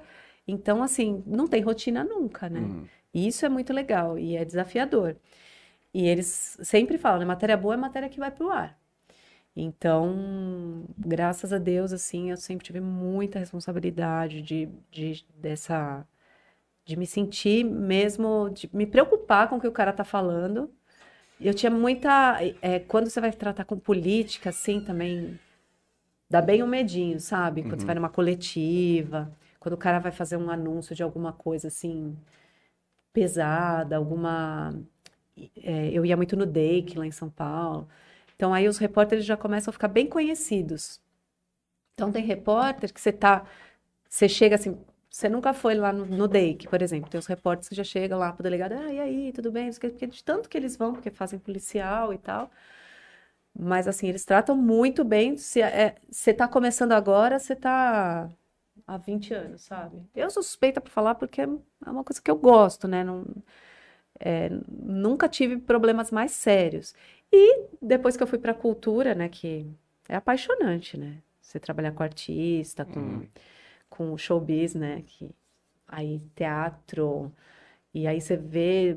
E, e como não tem muito mercado, você vê, você quase não vê matéria sobre teatro. Uhum. Eles são muito mesmo. carentes de, de publicidade. Tanto é que quando eu saí, é, mesmo da HIT, eu continuei com os contatos e eu fazia para o meu Instagram. Então, live com pessoas, assim, eu peguei uma facilidade muito grande de marcar com as pessoas, com os artistas e tal, mesmo pessoa física. sabe? Uhum.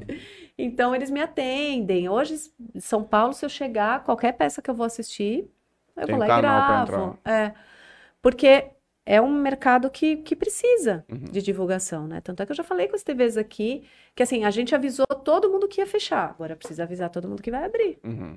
né? Então, assim, o que que tá acontecendo aqui? Além de show, além de Sesc, Sesc Rio Preto tem uma programação super legal. Vai ter coisa lá programa- toda semana, né? É, Sesc tem uma programação muito bacana. Eu vou levantar um outro ponto aqui, aproveitar a sua presença. Tá tendo um desacreditamento muito grande hoje com relação ao jornalismo tradicional, que é como as, as pessoas gostam de se referir à coisa, não? Onde basicamente não se existe mais, dizem, não? Essa é a leitura que estão passando. Não existe mais confiabilidade, não tem mais credibilidade nas mídias tradicionais, e isso a gente vai colocar as mídias escritas como Estado, Folha, o Globo, essas maiores, ou Band, Record, a televisão da Globo. E isso é uma coisa que é muito complexa.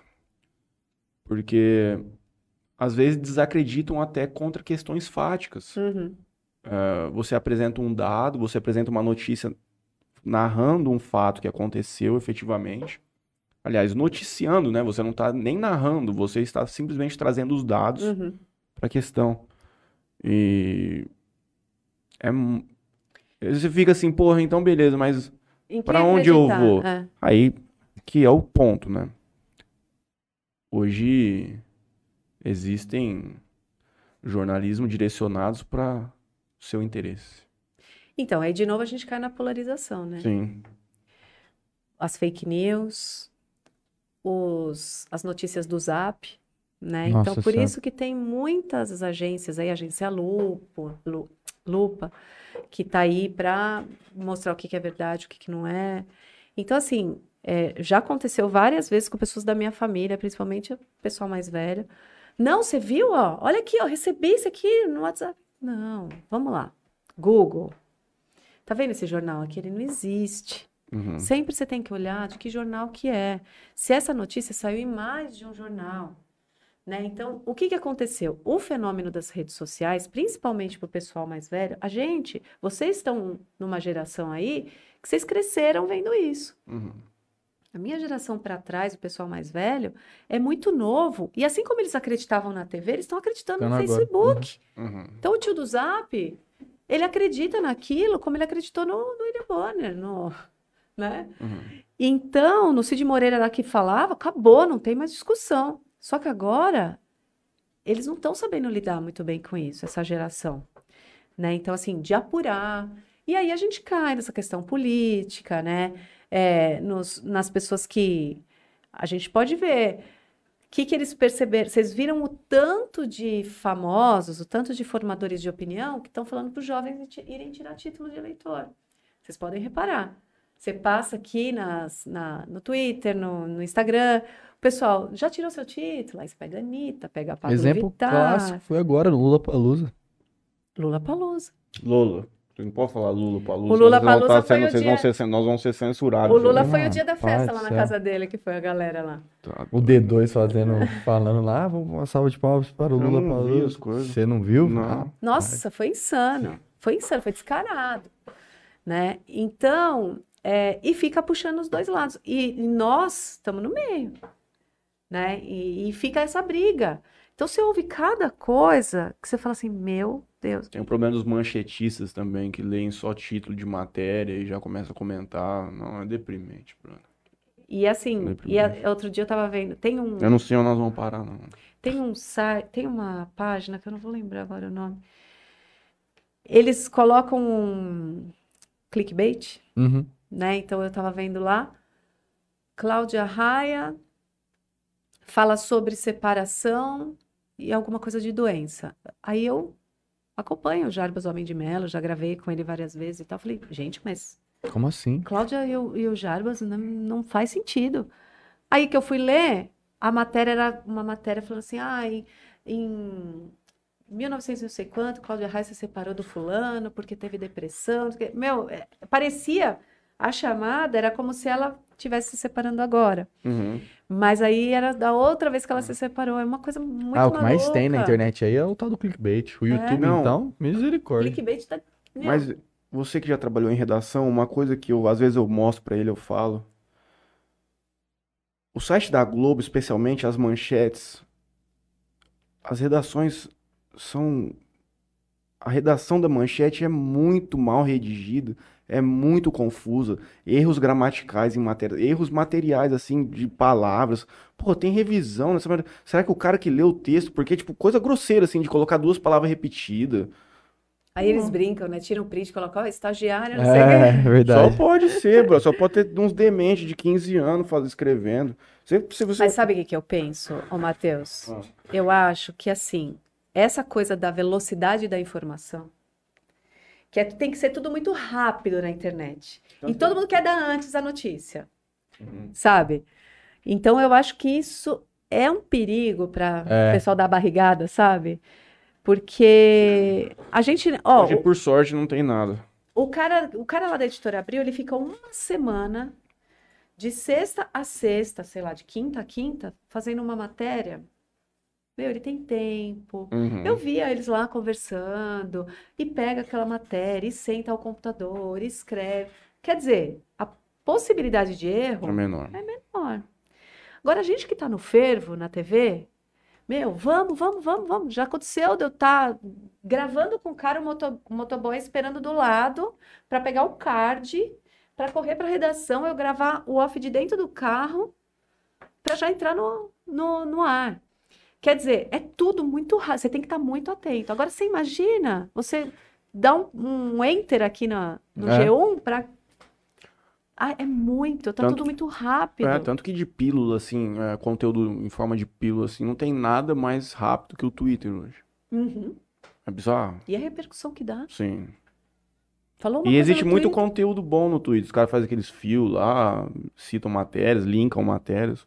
Twitter, pra mim, hoje é a, melhor rede social que tem. Não é nem uma rede social, sei lá, é, É. uma rede social, mas ela, ela muda um pouco desse conceito de compartilhar a vida, né? Uhum. Ali você consegue ver que ainda se compartilha um pouco mais de ideias, Ideias, assim. né? você- Posicionamento. É, é. No início, ele era mais pra rede social mesmo, de compartilhar a vida. Depois de um tempo pra cá, Mas que tá na mão de jovens, né? Que é uma coisa mais, mais nova. Também. Sim. Tanto que o Twitter mas- eu acho que é, a me- é, a- é, deve ser umas plataformas menos utilizadas, assim. É, Sim. é dentre as É. que tem, é. Vou dar uma passada aqui no YouTube, tem bastante gente mandando coisa aqui. É, o Rubens manda um boa noite pra gente. Falou que vai patrocinar o uniforme nosso, tá? Ah, beleza. O cara não vem nem trabalhar, tá prometendo coisa. Tá maluco. Renan Vinícius Oliveira manda um boa noite. Professor Zico tá assistindo a gente lá do Charada. Tá lá no Charada? Tá Pô, lá. ele me falou ontem, só que eu falei pra ele que ontem tava complicado. O Eduardo Lopes manda um boa noite. Aí tem um canal aqui que Ô, chama japonês louco. Boa noite. Metabolica... Metabolicamente. Metabolicamente. Sou fanzona da G. Me julguem.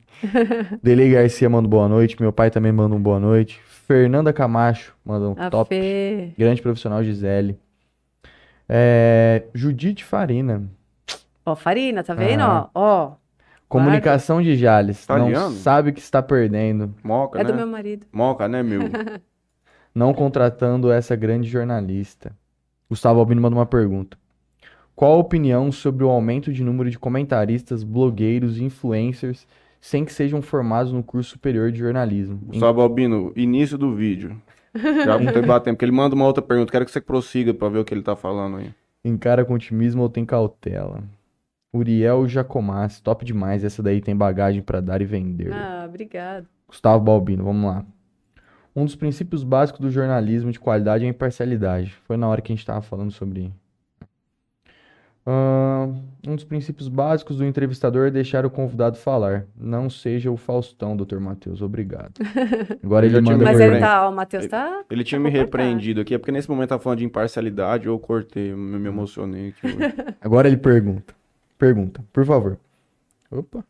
Sobre qual a mágica que os jornalistas têm sobre estar na bancada do, do telejornalismo? Ele simplesmente lê o texto do TP? Então, É uma boa pergunta. Tem um, um, um espacinho pro cara dar uma saída, alguma coisa assim? é, tem de tudo, né? Uhum, Tem vários. Por exemplo, o William Bonner, ele é o editor-chefe do Jornal Nacional. uhum. Então, ele escreve o que ele vai ler e ele pode pôr alguma coisa ali, hum, Uhum. né?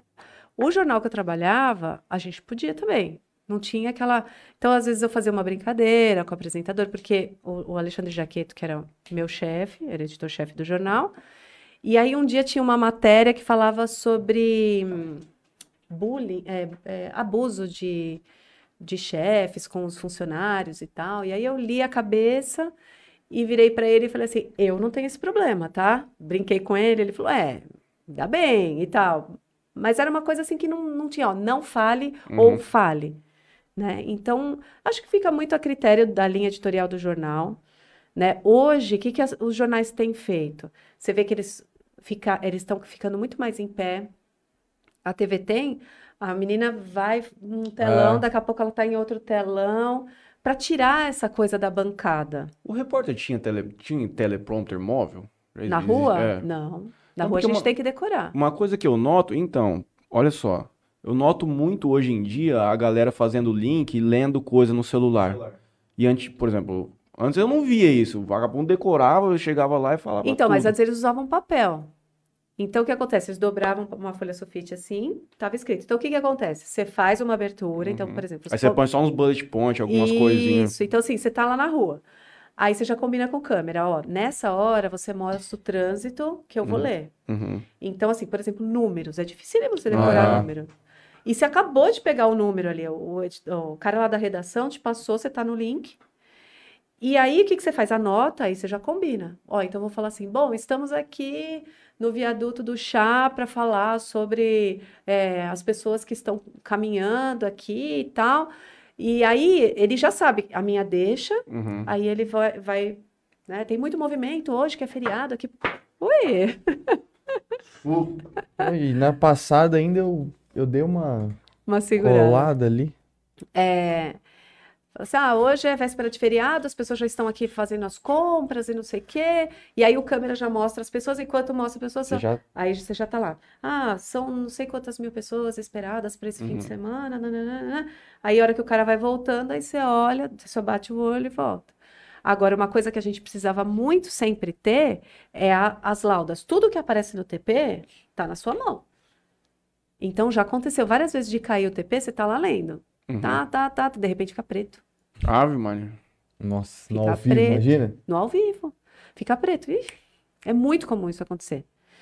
Aí, a hora que você tá lendo assim, você lê a última palavra. Por isso que aí eu ia riscar, a gente risca, né? É, o que você já leu. Entrou. Falei, falei, falei. Entrou o VT, eu já risquei ali para saber que Uhum. se eu precisar baixar, eu já sei onde que vai estar. E aí você tem que procurar ali muito rápido. Ou no tablet, né? Então você já vai passando, vai tirando aquela que você já leu, porque o TP pode cair, então você tem que estar preparado. O, da, o Jornal Nacional dá pra você ver. Quando ele faz aquela, aquele take por trás, assim, Hum. chegando. Parece que tem duas telas, assim, transparentes, que você vê o fundo dela. Deve ser aquilo lá também. É. Mas é. Você tem que ter um apoio ali, né? Ah, é, porque, pô, falar. ninguém tem. É muito assunto diferente todo dia, Quando eu tá. Imagina, eu fazia um jornal diário, né? O programa diário de cultura. Ah, Eu fazia o jornal de cultura. Então, é, São Paulo acontece coisa, meu, você tem coisa de cultura que fala segunda-feira. Então, às vezes eu punha Uhum. dica de filme, às vezes eu punha algum evento que ia acontecer na terça-feira. E, e aí, às vezes, eu punha tópicos. Eu já sabia o que era o evento, aí eu só punha é, o, o lugar que era, quem era o, o- quem estava organizando e tal. Às vezes eu, eu falava assim.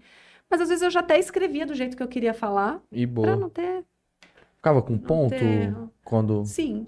Aí às vezes você põe o ponto, principalmente quando às vezes tem entrevista de política, sabe? O que acontecia muito era é, tá tendo apuração de votos. Hum, Então aí eles, ó, a gente vai colocar de novo aí. uhum.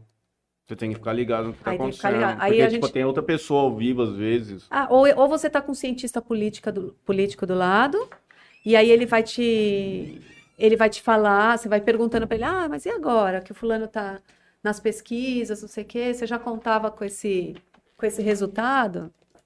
Entendeu? E aí você tem que a pessoa tem que ir te falando. o Eric Farina. do Califa Burger? Já comeu? Nunca comi. Você não sabe que tá perdendo, viu? Que é o meu? Não, eu comi antes de vir para cá. Eu não vou comer o lanche agora, não. Vamos comer uma batatinha. Você quer comer teu lanche agora? depois? Não. Aonde fica? Aonde fica esse? Na praça que está sendo reformada. Ah, sim, lá nos Eles quiosques tão- lá. eles- Mas eles estão atendendo ao lado ali. Porque o carrinho deles já dava um problema.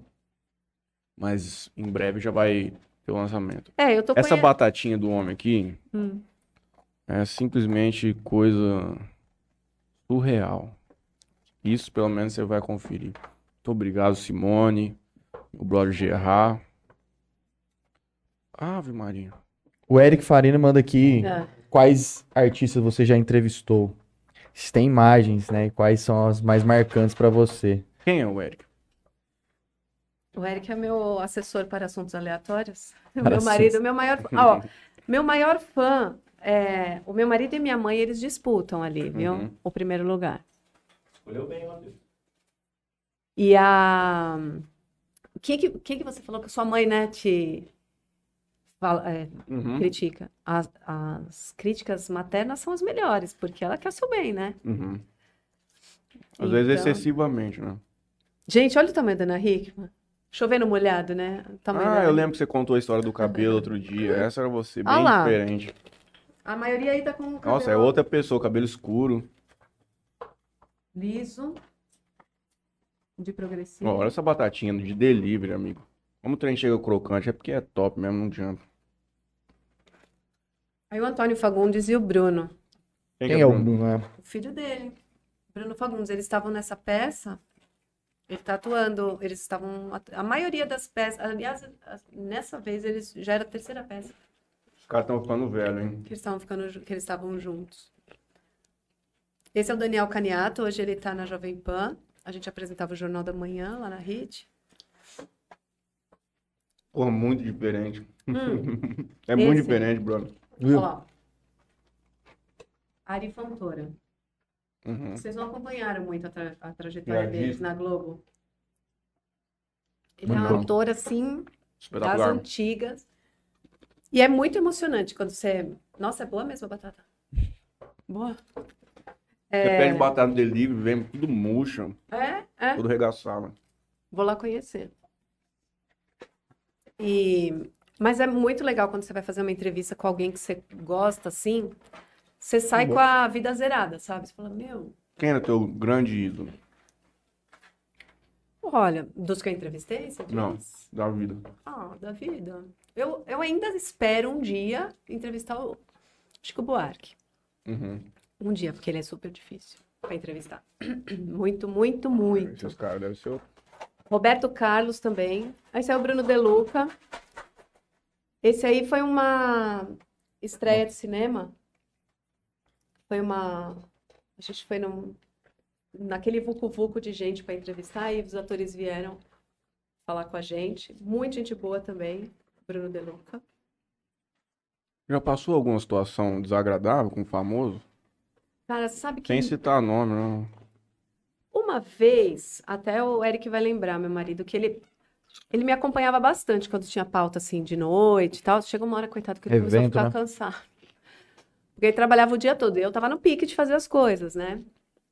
Uma vez, a Lucélia Santos, ela não tava afim de falar. Mas também não tinha combinado nada com ela. E eu fui pra falar com ela, ela fez assim: ah, não, não quero falar. Hoje não. Hoje não. Isso acontece comigo toda semana aqui em Jara. Mas eu falo. Mas foi a única pessoa. Assim, sabe? Sempre o pessoal foi muito, muito gente boa, assim. Esse aqui, ó, o, o Carmo, ele tava num espetáculo online. Uhum. Então a gente fez uma live agora. Faz pouco galanzão da Globo. Foi ano passado isso? Foi, ó, 22 de novembro. Nossa, dia do aniversário. É mesmo? Parabéns. Obrigado. Casa Casão. Grande. Gente, o casão, esse dia, sabe o que aconteceu? Eu fui fazer um- uma matéria, pessoa física também, e era um, era sobre um musical. E ele que, ele, aí eu não tinha nada a ver com com ele e tal. E aí ele, eu virei pra, pra menina que tava gravando comigo, eu falei, Mayara, é o Casagrande ali? Ela falou, é. Eu fui lá. Depois que eu fui entender que ele que ele tinha, tinha a ver com esse projeto, sabe? Quando você encontra a pessoa Do assim, nada. gente boa também, muito bacana. Cláudia Raia foi fazer um musical dela. Também ela foi bem, bem legal, assim. Acho que eu vi uma peça dela com o Miguel Falabella. Que ele era um deus, sabe? Lá no Teatro da Augusta. No Alto Augusta. Ele é bom também, né? Daniel também foi bem legal. Até acho que eu tenho uma foto aí do- da coletiva. Aí, ó. Isso aí ele- eles marcavam num hotel. E atendia todo mundo. É, aí eles montam ali, tá vendo? Um, Uhum. um cenáriozinho. Essa Um menina era do- cenarinho vagabundo, Vagabundo, que montaram né? pro Daniel, hein? Um banner. Olha um banho É. ali, tudo maçado, moço. E essa moça era da, do Amaury É, Júnior. Gente boa. A Denise Fraga também. Meu, essa peça dela foi Come batata, vai muito legal. cara. E eu ia com celularzinho, ó. Porra, muito diferente, sério. Gente, Fábio Júnior, essa pauta foi, tem história.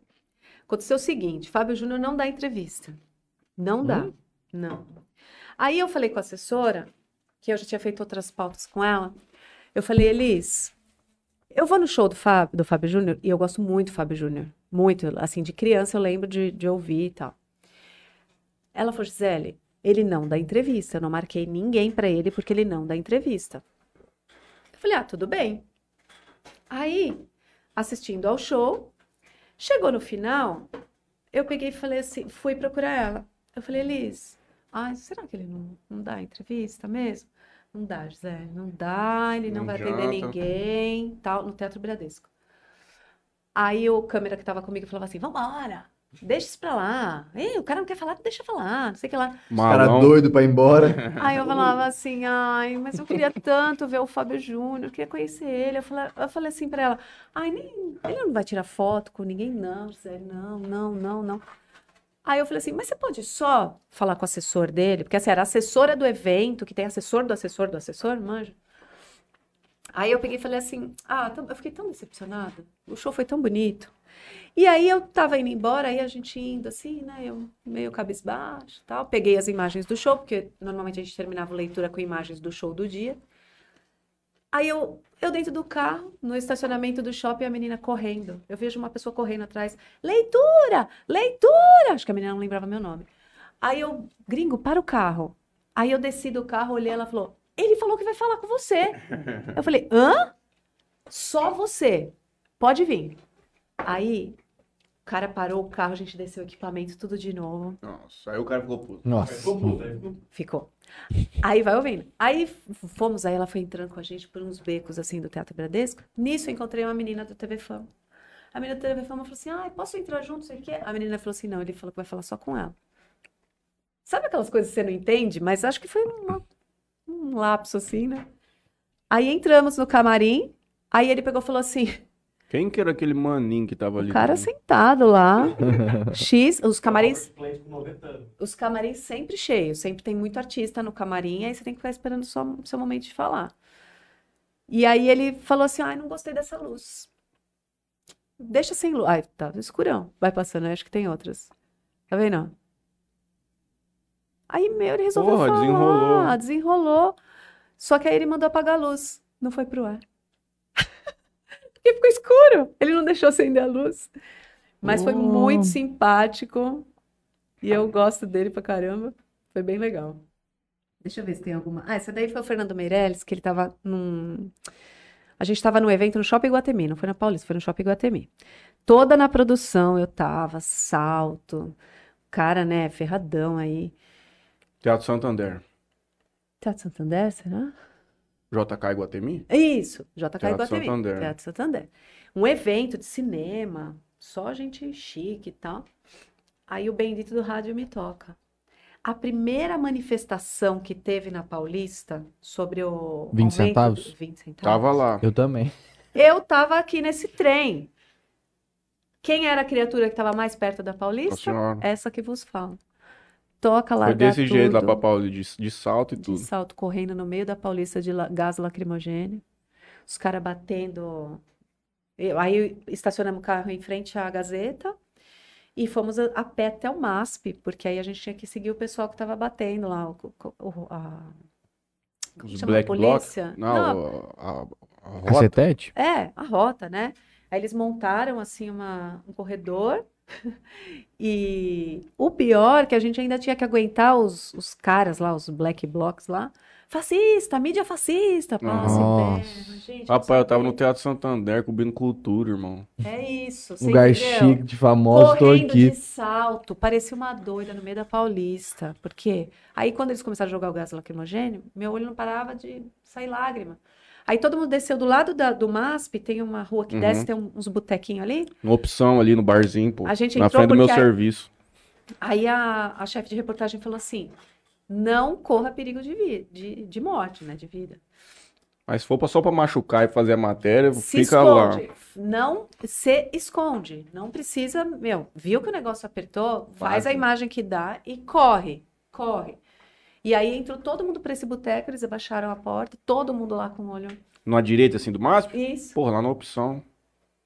Bem baixo, assim, né? Um monte de beijo na frente. Isso. Mas aí fechou tudo, né? Que foi Uhum. tenso aquele dia. Foi a primeira manifestação. Foi tenso. Aí é o Flávio Prado, que foi meu professor. Aí o Frejá foi a primeira vez que eu entrevistei ele, aí foi a terceira. Eu já entrevistei ele três vezes, o Frejá. Gente boa também. Primeira vez aí. Serinha de imprensa. É, olha lá, seria de imprensa, é, Time for Fun. Aí foi a Gabi Amarantos e a Elza Soares. Soares. Nesse show, ela já fez o show sentada. Esse aí foi no Sesc Pinheiros.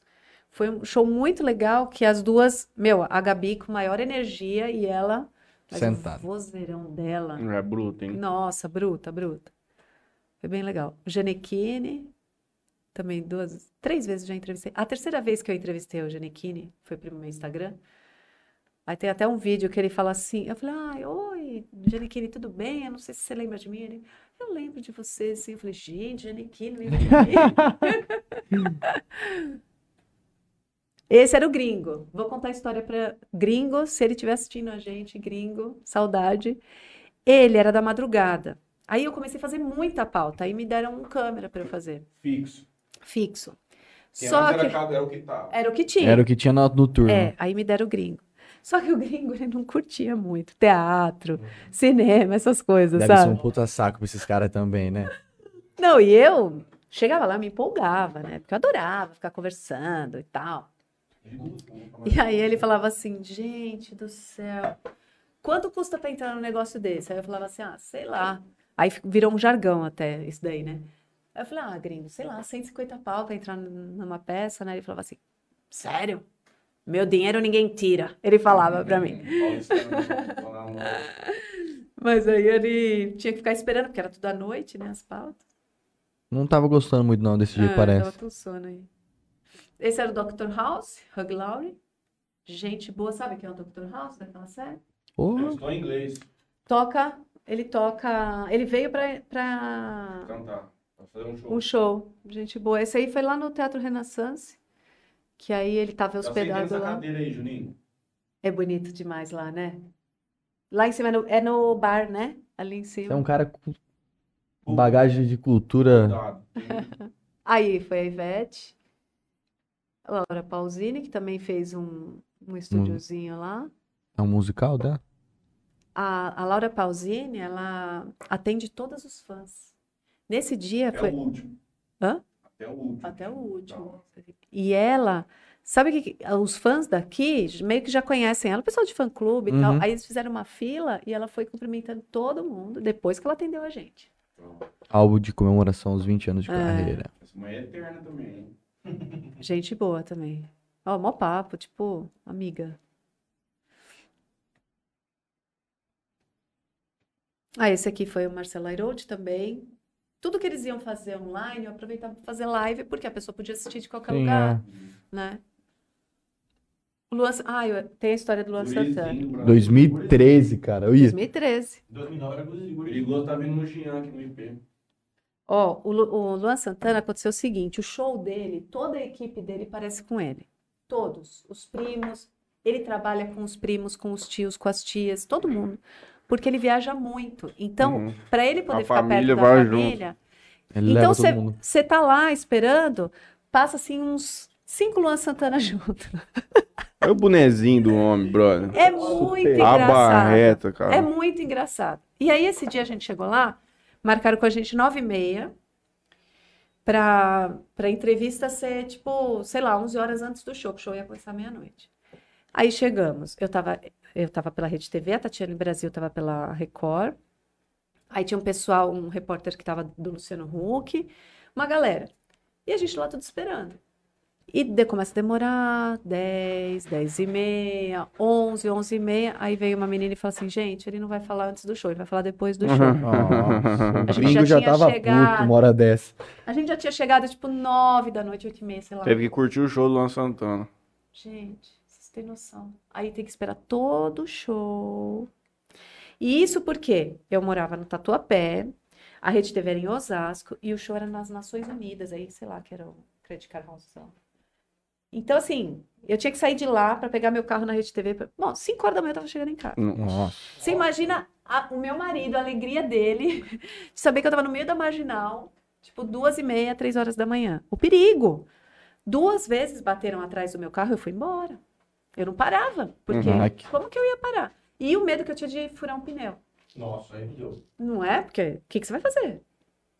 Aí esperamos depois do show, entramos no camarim.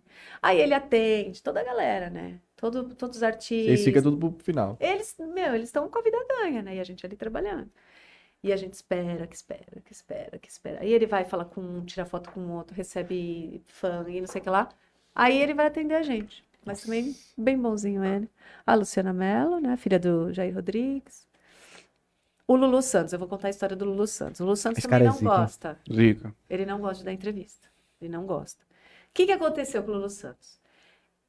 Eu, eu reservei uma câmera para sábado à noite. Porque só para pegar a imagem do show. Aí eu cheguei para minha irmã e para o meu cunhado, eu falei assim: ó, eu tenho quatro ingressos, vamos no show? Que eu vou ter que pegar imagens, então eu vou encontrar o câmera lá e a gente assistir ao show do Lulu Santos. Ah, então tá bom, vamos. Aí fomos. Quando eu cheguei lá, eu vi a assessora dele, que era uma famosona aí, todo mundo sabia que era assessora de vários artistas e tal. Aí eu fui lá e falei assim: ah, será que o Lulu Santos não dá uma entrevista pra mim? Ela falou: ah, ele não gosta de falar, difícil, né? Eu falei: ah, mas será que. E aí eu meio que dava uma insistida. Ela falou: ó, conversei com ela, falei: ah, porque eu queria fazer isso, porque eu queria fazer aquilo, porque eu pensei em fazer assim e tal. Aí ela pegou e falou assim: então faz o seguinte, a hora que acabar o show, fica naquela porta ali, que eu vou abrir a porta. Vou pôr os artistas pra dentro, que eu já combinei com eles ali, e aí você entra junto. E a gente vê o que acontece. Aí entrei, aí tava um monte de artista lá dentro. E a gente ficou, de novo. Só que o meu cunhado, a minha irmã e meu marido Tava lá fora. lá fora. Ou, é, eu não lembro qual, qual casa de show que foi lá, fechou. E pediram pra eles saírem. E eu lá dentro. E eu lá Esperando. dentro. E eu lá dentro. E eles esperando. Eles saíram, começou a chover. Não. Gente, vocês não têm noção. E esse homem enrolando pra falar, enrolando. No fim, veio falar com a gente, foi super simpático. Ganhei um- o álbum que ele estava lançando. Foi super legal, a matéria ficou super joia. Quando eu cheguei lá fora, os três estavam. Pelo amor de Não foram Deus! nem pro carro, aí também é duro, hein? Ai, Puto gente. da vida. Mas aí você tinha o, maestro João Carlos João Martins, Carlos. gente boa também. Essa daí teve um. Ele quis dar entrevista sentado, Marcelo Faria. Ele, Nego excêntrico pra caralho. mano. ele tava se alongando. Pena que a foto não ficou boa, mas ele tava fazendo um, um yoga, assim. Aí tem a foto, a foto tava muito zoada, não deu pra mostrar pra vocês. E eu te- tirei a foto meio escondida. Aí o gringo ficou parado olhando pra ele assim, ele se alongando e tal. Aí ele falou, o que que ele tá fazendo? Aí ele falou, ah, eu quero falar sentado, tudo bem? Tudo bem. Aí, a, a repórter, a Olha situação. jeitão. Tá A situação da suave, repórter. Descalço. Cegado. O Marco Luque. Gente, vocês já assistiram o stand-up dele? O dia Vi ele zoando tiver- beat tennis essa semana. É. O dia que tiver, esse cara é fantástico. Ah, ele é bom demais, porra. Ele faz vários personagens Uhum. no espetáculo dele. É incrível, assim. Eu vi o do Porchat e o do. Do Eduardo Sterblich. Ele, Porra, o Eduardo Serra foi no Defante, no Juscelino Kubicast. Foi? Puta, que maluquice, brother. Dois Dois, loucos. dois loucos alucinados. ele é bom. Ele, nossa, vale muito a pena. Foi muito joia também essa entrevista. Aí a Marina Liberato, que ela quer estudar cinema, a gente fez uma, uma live também, que ela mora lá em Miami, minha irmã mora na, na Flórida. Ela é. Ela conhece a minha irmã. Ele é muito bom também, Maurício Meirelles. Maurício Max você contou pra gente aquele dia. Muito gente boa. O Nando Reis e os filhos. No Reis, São Paulino. Comemora, meu. Pode comemorar. A Nive Stelma. E assim, dá pra vocês verem a qualidade das fotos, ruins, péssimas. Por quê? O que que acontece? Você fica tão entretido com a matéria, aí você larga no celular na mão de quem tiver. É. Uhum. Então, às vezes a pessoa tira foto boa, às vezes ela Deixa não ele tira. ruim. Não dá pra cobrar, né? Uma foto. Não, não tira foto, porque tem muita gente aí. Eu peguei só essas que são as que eu tenho, mas tem muita gente legal que eu entrevistei. O Gil, por exemplo, eu entrevistei duas vezes, eu não tenho foto dele. Que Gil?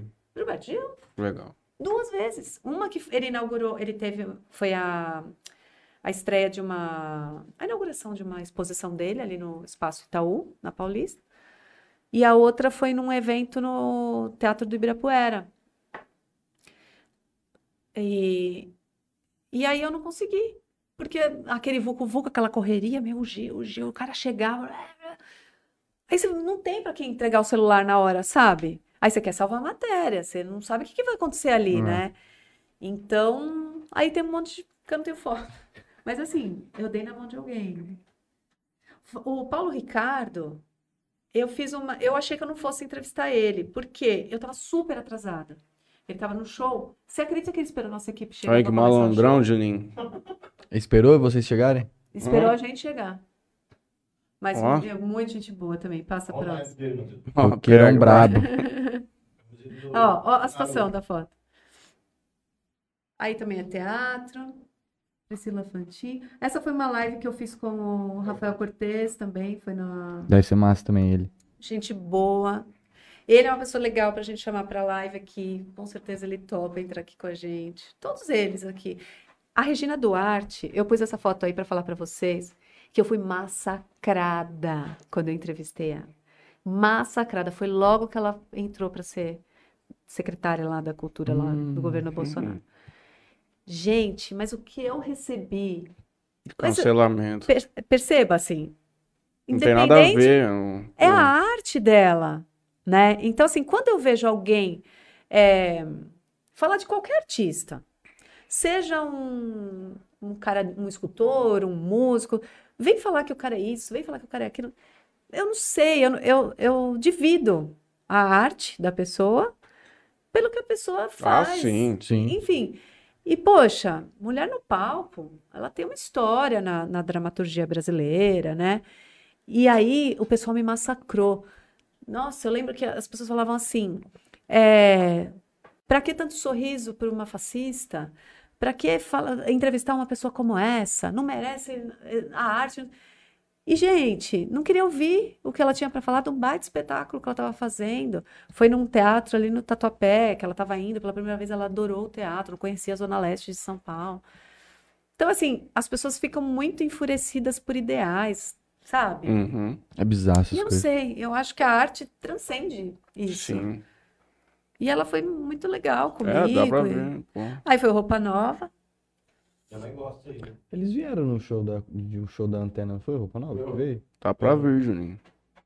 Não teve ainda. Ah, não teve ainda. É, parece que o seu tio falou, né, aqui. A Sandy é uma fofa, Parece mesmo. uma graça. Também tive pouquíssimo tempo com ela. Minha irmã, eu levei minha irmã né, nessa vez. Ela, minha irmã estava grávida, com um barrigão. Quando a Sandy viu a barriga da minha irmã, Vem, vem, vem, vem. Aí ela falou, posso pôr a mão? Aí ela falou, ai, como vai chamar? Parabéns, ai, que lindo. Uma graça. Essa assessora ficou atrás também. Por quê? Showzão. Baita de um- uma galera esperando. Você não pode É, né? Vai Esse ficar foi papiando. antes. É, esse foi antes do show. Tiago Abravanel. Ex-BBB, Thiago Ele Bruno. bebe, desistiu. Graças a Deus, né? Tiago Lacerda. O Tiago Lacerda foi lá na PUC, que eu entrevistei ele no Teatro Tuca.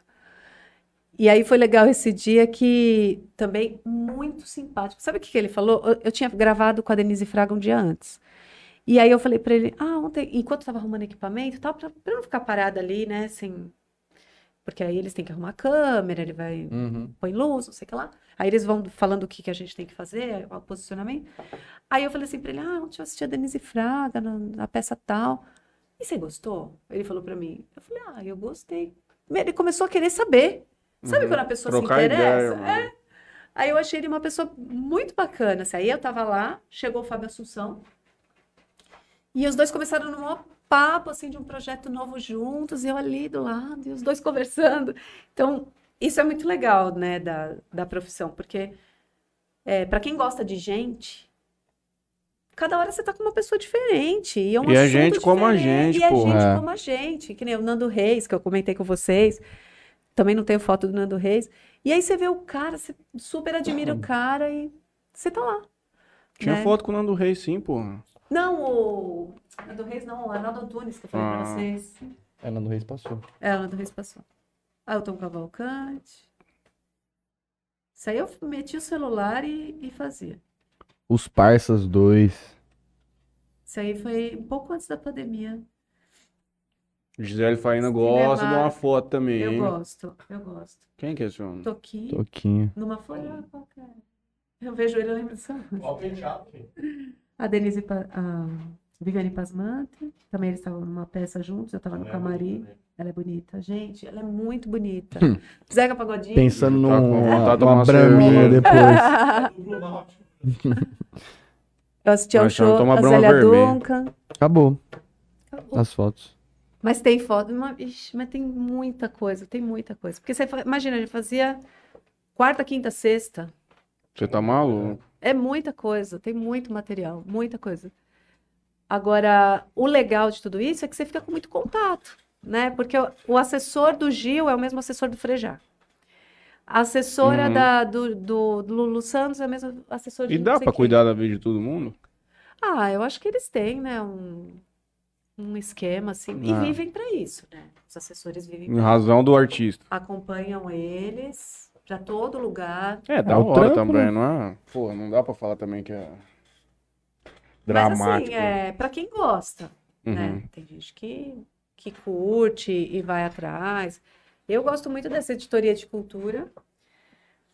Agora, é aquilo que eu falei para vocês. Eu gosto de gente, gosto de saber história, gosto de contar a história, né? Então, isso que, que é muito legal no jornalismo, que acho que é uma coisa que o jornalista tem que gostar, tem que querer contar essa história para as pessoas. Eu quero ver como é que você vai fazer aqui em breve. Ah, Veremos. Seu filho pediu pra você levar batata pra ele, viu? Ah, e eles gostam, O hein? Spawn destruiu uma sozinho. Eles gostam. Ele mandou, traz batata pra mim, só você come? Eles gostam. Bicho, Então vocês estão jantados já, gente. É. Vamos nós então. Depois de uma grande série de fotografias, Ah, vamos trazer todos esses artistas aqui, sua responsabilidade convidá-los e conseguir a, Vamos. a data. Uhum. Tem podcast semana que vem, Juninho? Tem, Tem gente já marcada. tem. Só não me lembro quem agora. Mas tem. Tem que olhada na agenda, meu. Tem que olhar na agenda. Tem muita gente marcado lá, moço. Olha. Porra, é verdade. Eu também não tenho a menor sim. ideia de quem que é semana que vem. Não me lembro de cabeça, tem que olhar. Tem três, né? É de segunda. Tem dois aqui e tem segunda do, do BTcast. BTcast. Segunda e quinta, às Segunda e 19 quinta. horas no, no YouTube, ao vivo para o mundo, na rede mundial de computadores. Não, e isso que eu acho muito legal. Né, que a gente falou assim, ah, mas a TV tá fe... eu A TV desse formato, acabando essa geração, eu não, não acredito mais que ela vai existir. Ah, Esse é, formato de tá se jornalismo. transformando. Ah. Ah, tá. Do jornalismo, né? Uhum. Vamos pensar. Porque hoje, aquilo que a gente estava conversando, dos videorepórteres, não, não compensa mais você ter uma equipe para Uhum, fazer. Quatro, cinco pessoas pra. Era dificílimo para conseguir uma equipe na TV. E assim, eu, eu tinha uma equipe para sair para cultura. Quando tivesse factual, era o combinado já. Cai. Cultura cai. Uhum. Então, aconteceu qualquer coisa, Tchau. esquece. Porque é caro, você, equipamento é muito caro, o cara ali para filmar é muito caro. Os, os, os repórteres cinemato- cinematográficos são ótimos, eles fazem muita Uhum. diferença na matéria. Uhum. Mas nós estamos acostumando a consumir notícia muito de um jeito muito simples, Sim. né? Então hoje o E cara não tem mais, não tem mais motivo você fazer coisa complexa, sendo que não tem necessidade. Pô, Ah, tá um aí. exemplo disso é quando a gente tava falando aqui no off do pessoal da TV Tem lá, que agora é só o cara, um celular, e é isso. é, E é isso. Acúmulo de função, hein, Juninho? Tem que dar uma olhada na CLT desse, Hum. na CLT desse povo aí. É bom dar uma olhada. Tem que dar uma olhada, onde botaram. quando é, eu, eu, eu cheguei a trabalhar com, eu falei para vocês, motorista, câmera, assistente, uma produtora que ia quando precisava e o repórter, eram cinco. Depois tiraram o assistente, depois tiraram o motorista, foram realocando, né? Fazendo outras coisas. Mas é muito caro é você caro. pôr uma, uma equipe na rua. E assim, é, a questão dos anúncios para a TV também devem. Não, diminuiu Obviamente muito, porque você divide essa publicidade com outros, Com outros com a- formatos. por exemplo, a internet outros mesmo. formatos. Então, hoje que o influenciador, né? Então, assim, precisa ter essa responsabilidade, né? Quem é o cara que está vendendo uma, Perdão. uma, um produto, né, a credibilidade que a pessoa tem, e tem gente que não tá nem aí. Então, eu não sei, eu não sei onde que a gente vai parar. Aquilo que a gente falou, a gente não sabe onde que vai dar. Tudo isso. É. Nem quero saber, Juninho. Quero jogar beach tennis Mas amanhã. então, vamos falar da novidade? Sim, por favor. Presente. A gente deixou para o final, né? Temos mais perguntas? Não. Não. Vocês, A não, última que era do. Eric. Também não. ó, a gente deixou para o final a novidade, que a gente falou tanto de Rede TV e falamos dessa questão do vídeo repórter, que a gente vai começar a fazer aqui é, as matérias da região. Então, qual que é a minha ideia? Para a Rede TV, é, eu conversei com a diretoria, a gente ficou um tempo conversando, e desde o ano passado, a gente focar no agro, porque o agro hoje É pop. É, né, o o país. slogan do, da rival, né? Não pode usar esse slogan. É. E ele move o país, né? A gente viu aí na pandemia. Então, tentar abordar mais assuntos, ver o que que a gente consegue tirar do jalão aqui. Aqui tem muita coisa, na Embrapa, tem bastante coisa na região. Muita É, coisa boa, na tem mesmo. verdade. Então, a novidade é que eu estou de volta para a Rede TV, do jalão para o mundo. A Rede TV tá firme. Olha, a Rede TV é uma, como eu falei, é uma emissora pequena, Uhum. né? Uma emissora, assim, que tem as... Ela teve um crescimento muito grande naquela época do pânico. Isso Sim, agregou muito sim, pra emissora em agregou. si. Ela é uma emissora. Eu tenho muito respeito, eu sou suspeita. Eu não sou Uhum. a melhor pessoa para fazer uma crítica. Sempre tem uma conversa ou outra, ah, vai vender, ah, vai isso, vai aquilo. Mas assim, como eu sempre tive muitas oportunidades e vi muitas pessoas tendo oportunidades, tem assim pessoas que estão em vários canais, que passaram por lá e Uhum. tem outras que ficaram lá Uhum. e são, e assim, estão muito bem, né? Então, de novo, né, tem de tudo.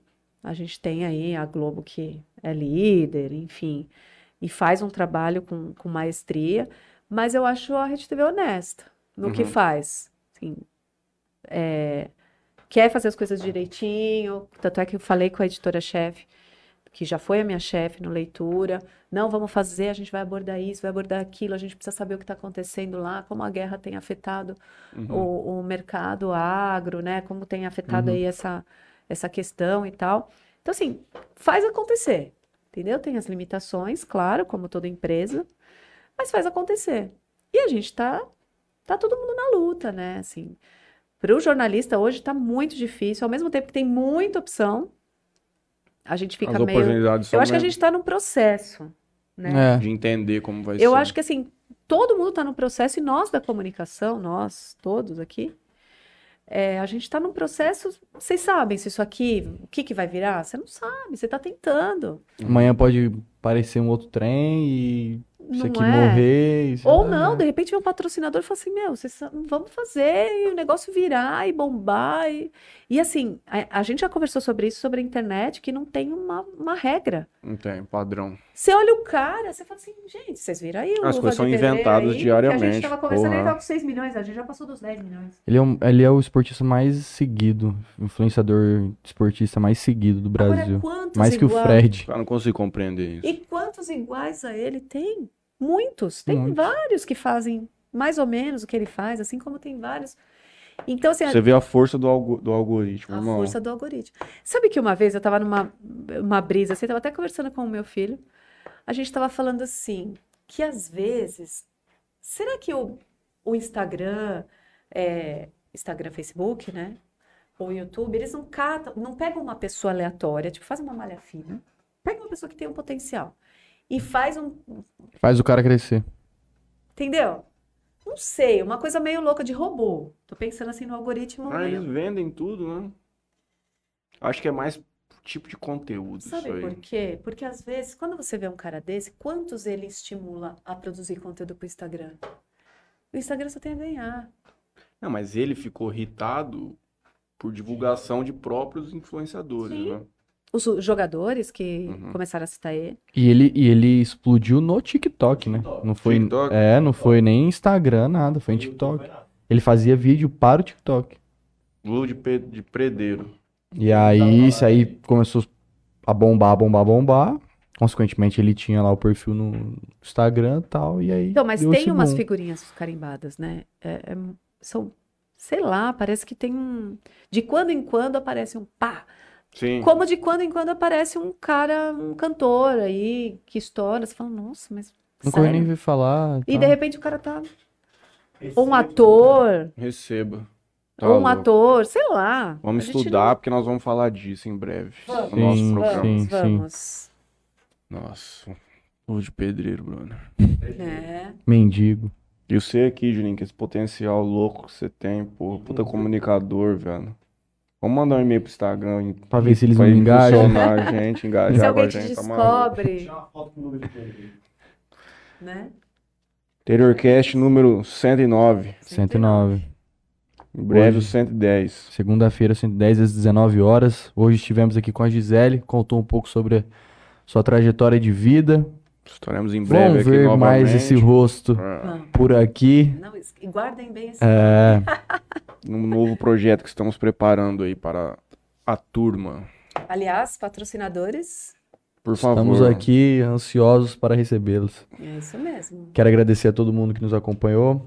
O Davi tá falando aqui, receba, e luva de Receba. pedreiro. Ó, o Davi. Meu filho, 13 anos. Então quero agradecer a todo mundo, principalmente a E o você. Gotenzinho Age, mano assim, oi tia, como tá o Davi? Davi e tá o bem. manda embaixo. Receba. Melhor podcast do Brasil, obrigado, meu irmãozinho. Aqui é de verdade, não tem fake news, não tem. Oi tia, clickbait. sou eu, Gotenzinho Age. Gotenzinho, a tia vai mandar um abraço pra você, mas ela precisava saber teu nome, teu Gabriel. nick não... Gabriel. É o Gabriel. Gabriel? Ela manda, ele mandou. sobrinho Gabriel? Tem um sobrinho Gabriel? Hum, não, tem amigos do Davi Gabriel. Gabriel. É, aqui é, Então tu é é o- tia. é é tia, tia, é ué. tia. Gabriel, é você, né, Gabriel? Tamo fechado, hein, Gabriel? Fechou. Eu agradeço a Tropicália Sorvetes, o Parcela aí Soluções Financeiras e a Casa do Tereré. Temos que ir lá na Casa do Tereré, hein, Juninho? Se tiver aberto ainda, a gente vai passar lá hoje. Eu acredito que esteja. É o Gabriel, filho da Patrícia. Ah, Gabriel lá de São Paulo, tá top. Ah, Aí, tá. ó. Quero agradecer hein? a Bebida Sabor aqui. Tá aqui com a gente desde o início. Portfólio deles aí na frente, primeiro plano. Like, limão, top. Muito boa. Quero agradecer ao Toquinho Center Car e a LH Bor, compra e venda de borrachas. É isso aí. Muito obrigado, espero que você tenha gostado. Muito bom. E em breve estaremos aí de novo. E estamos aqui em Jales, né? Estamos aqui em Jales. Eu tô preparando uma outra coisa pra você, mas depois nós, nós vamos conversar. Bom, Obrigado. há um ano estou em Jales, a gente não falou da minha vinda pra cá, né? Falamos tanto de São Paulo. E estamos aí, na atividade. Só emoção, né, Tô meninas? tomando chamada de, de, Obrigado a todo mundo. Valeu. Valeu.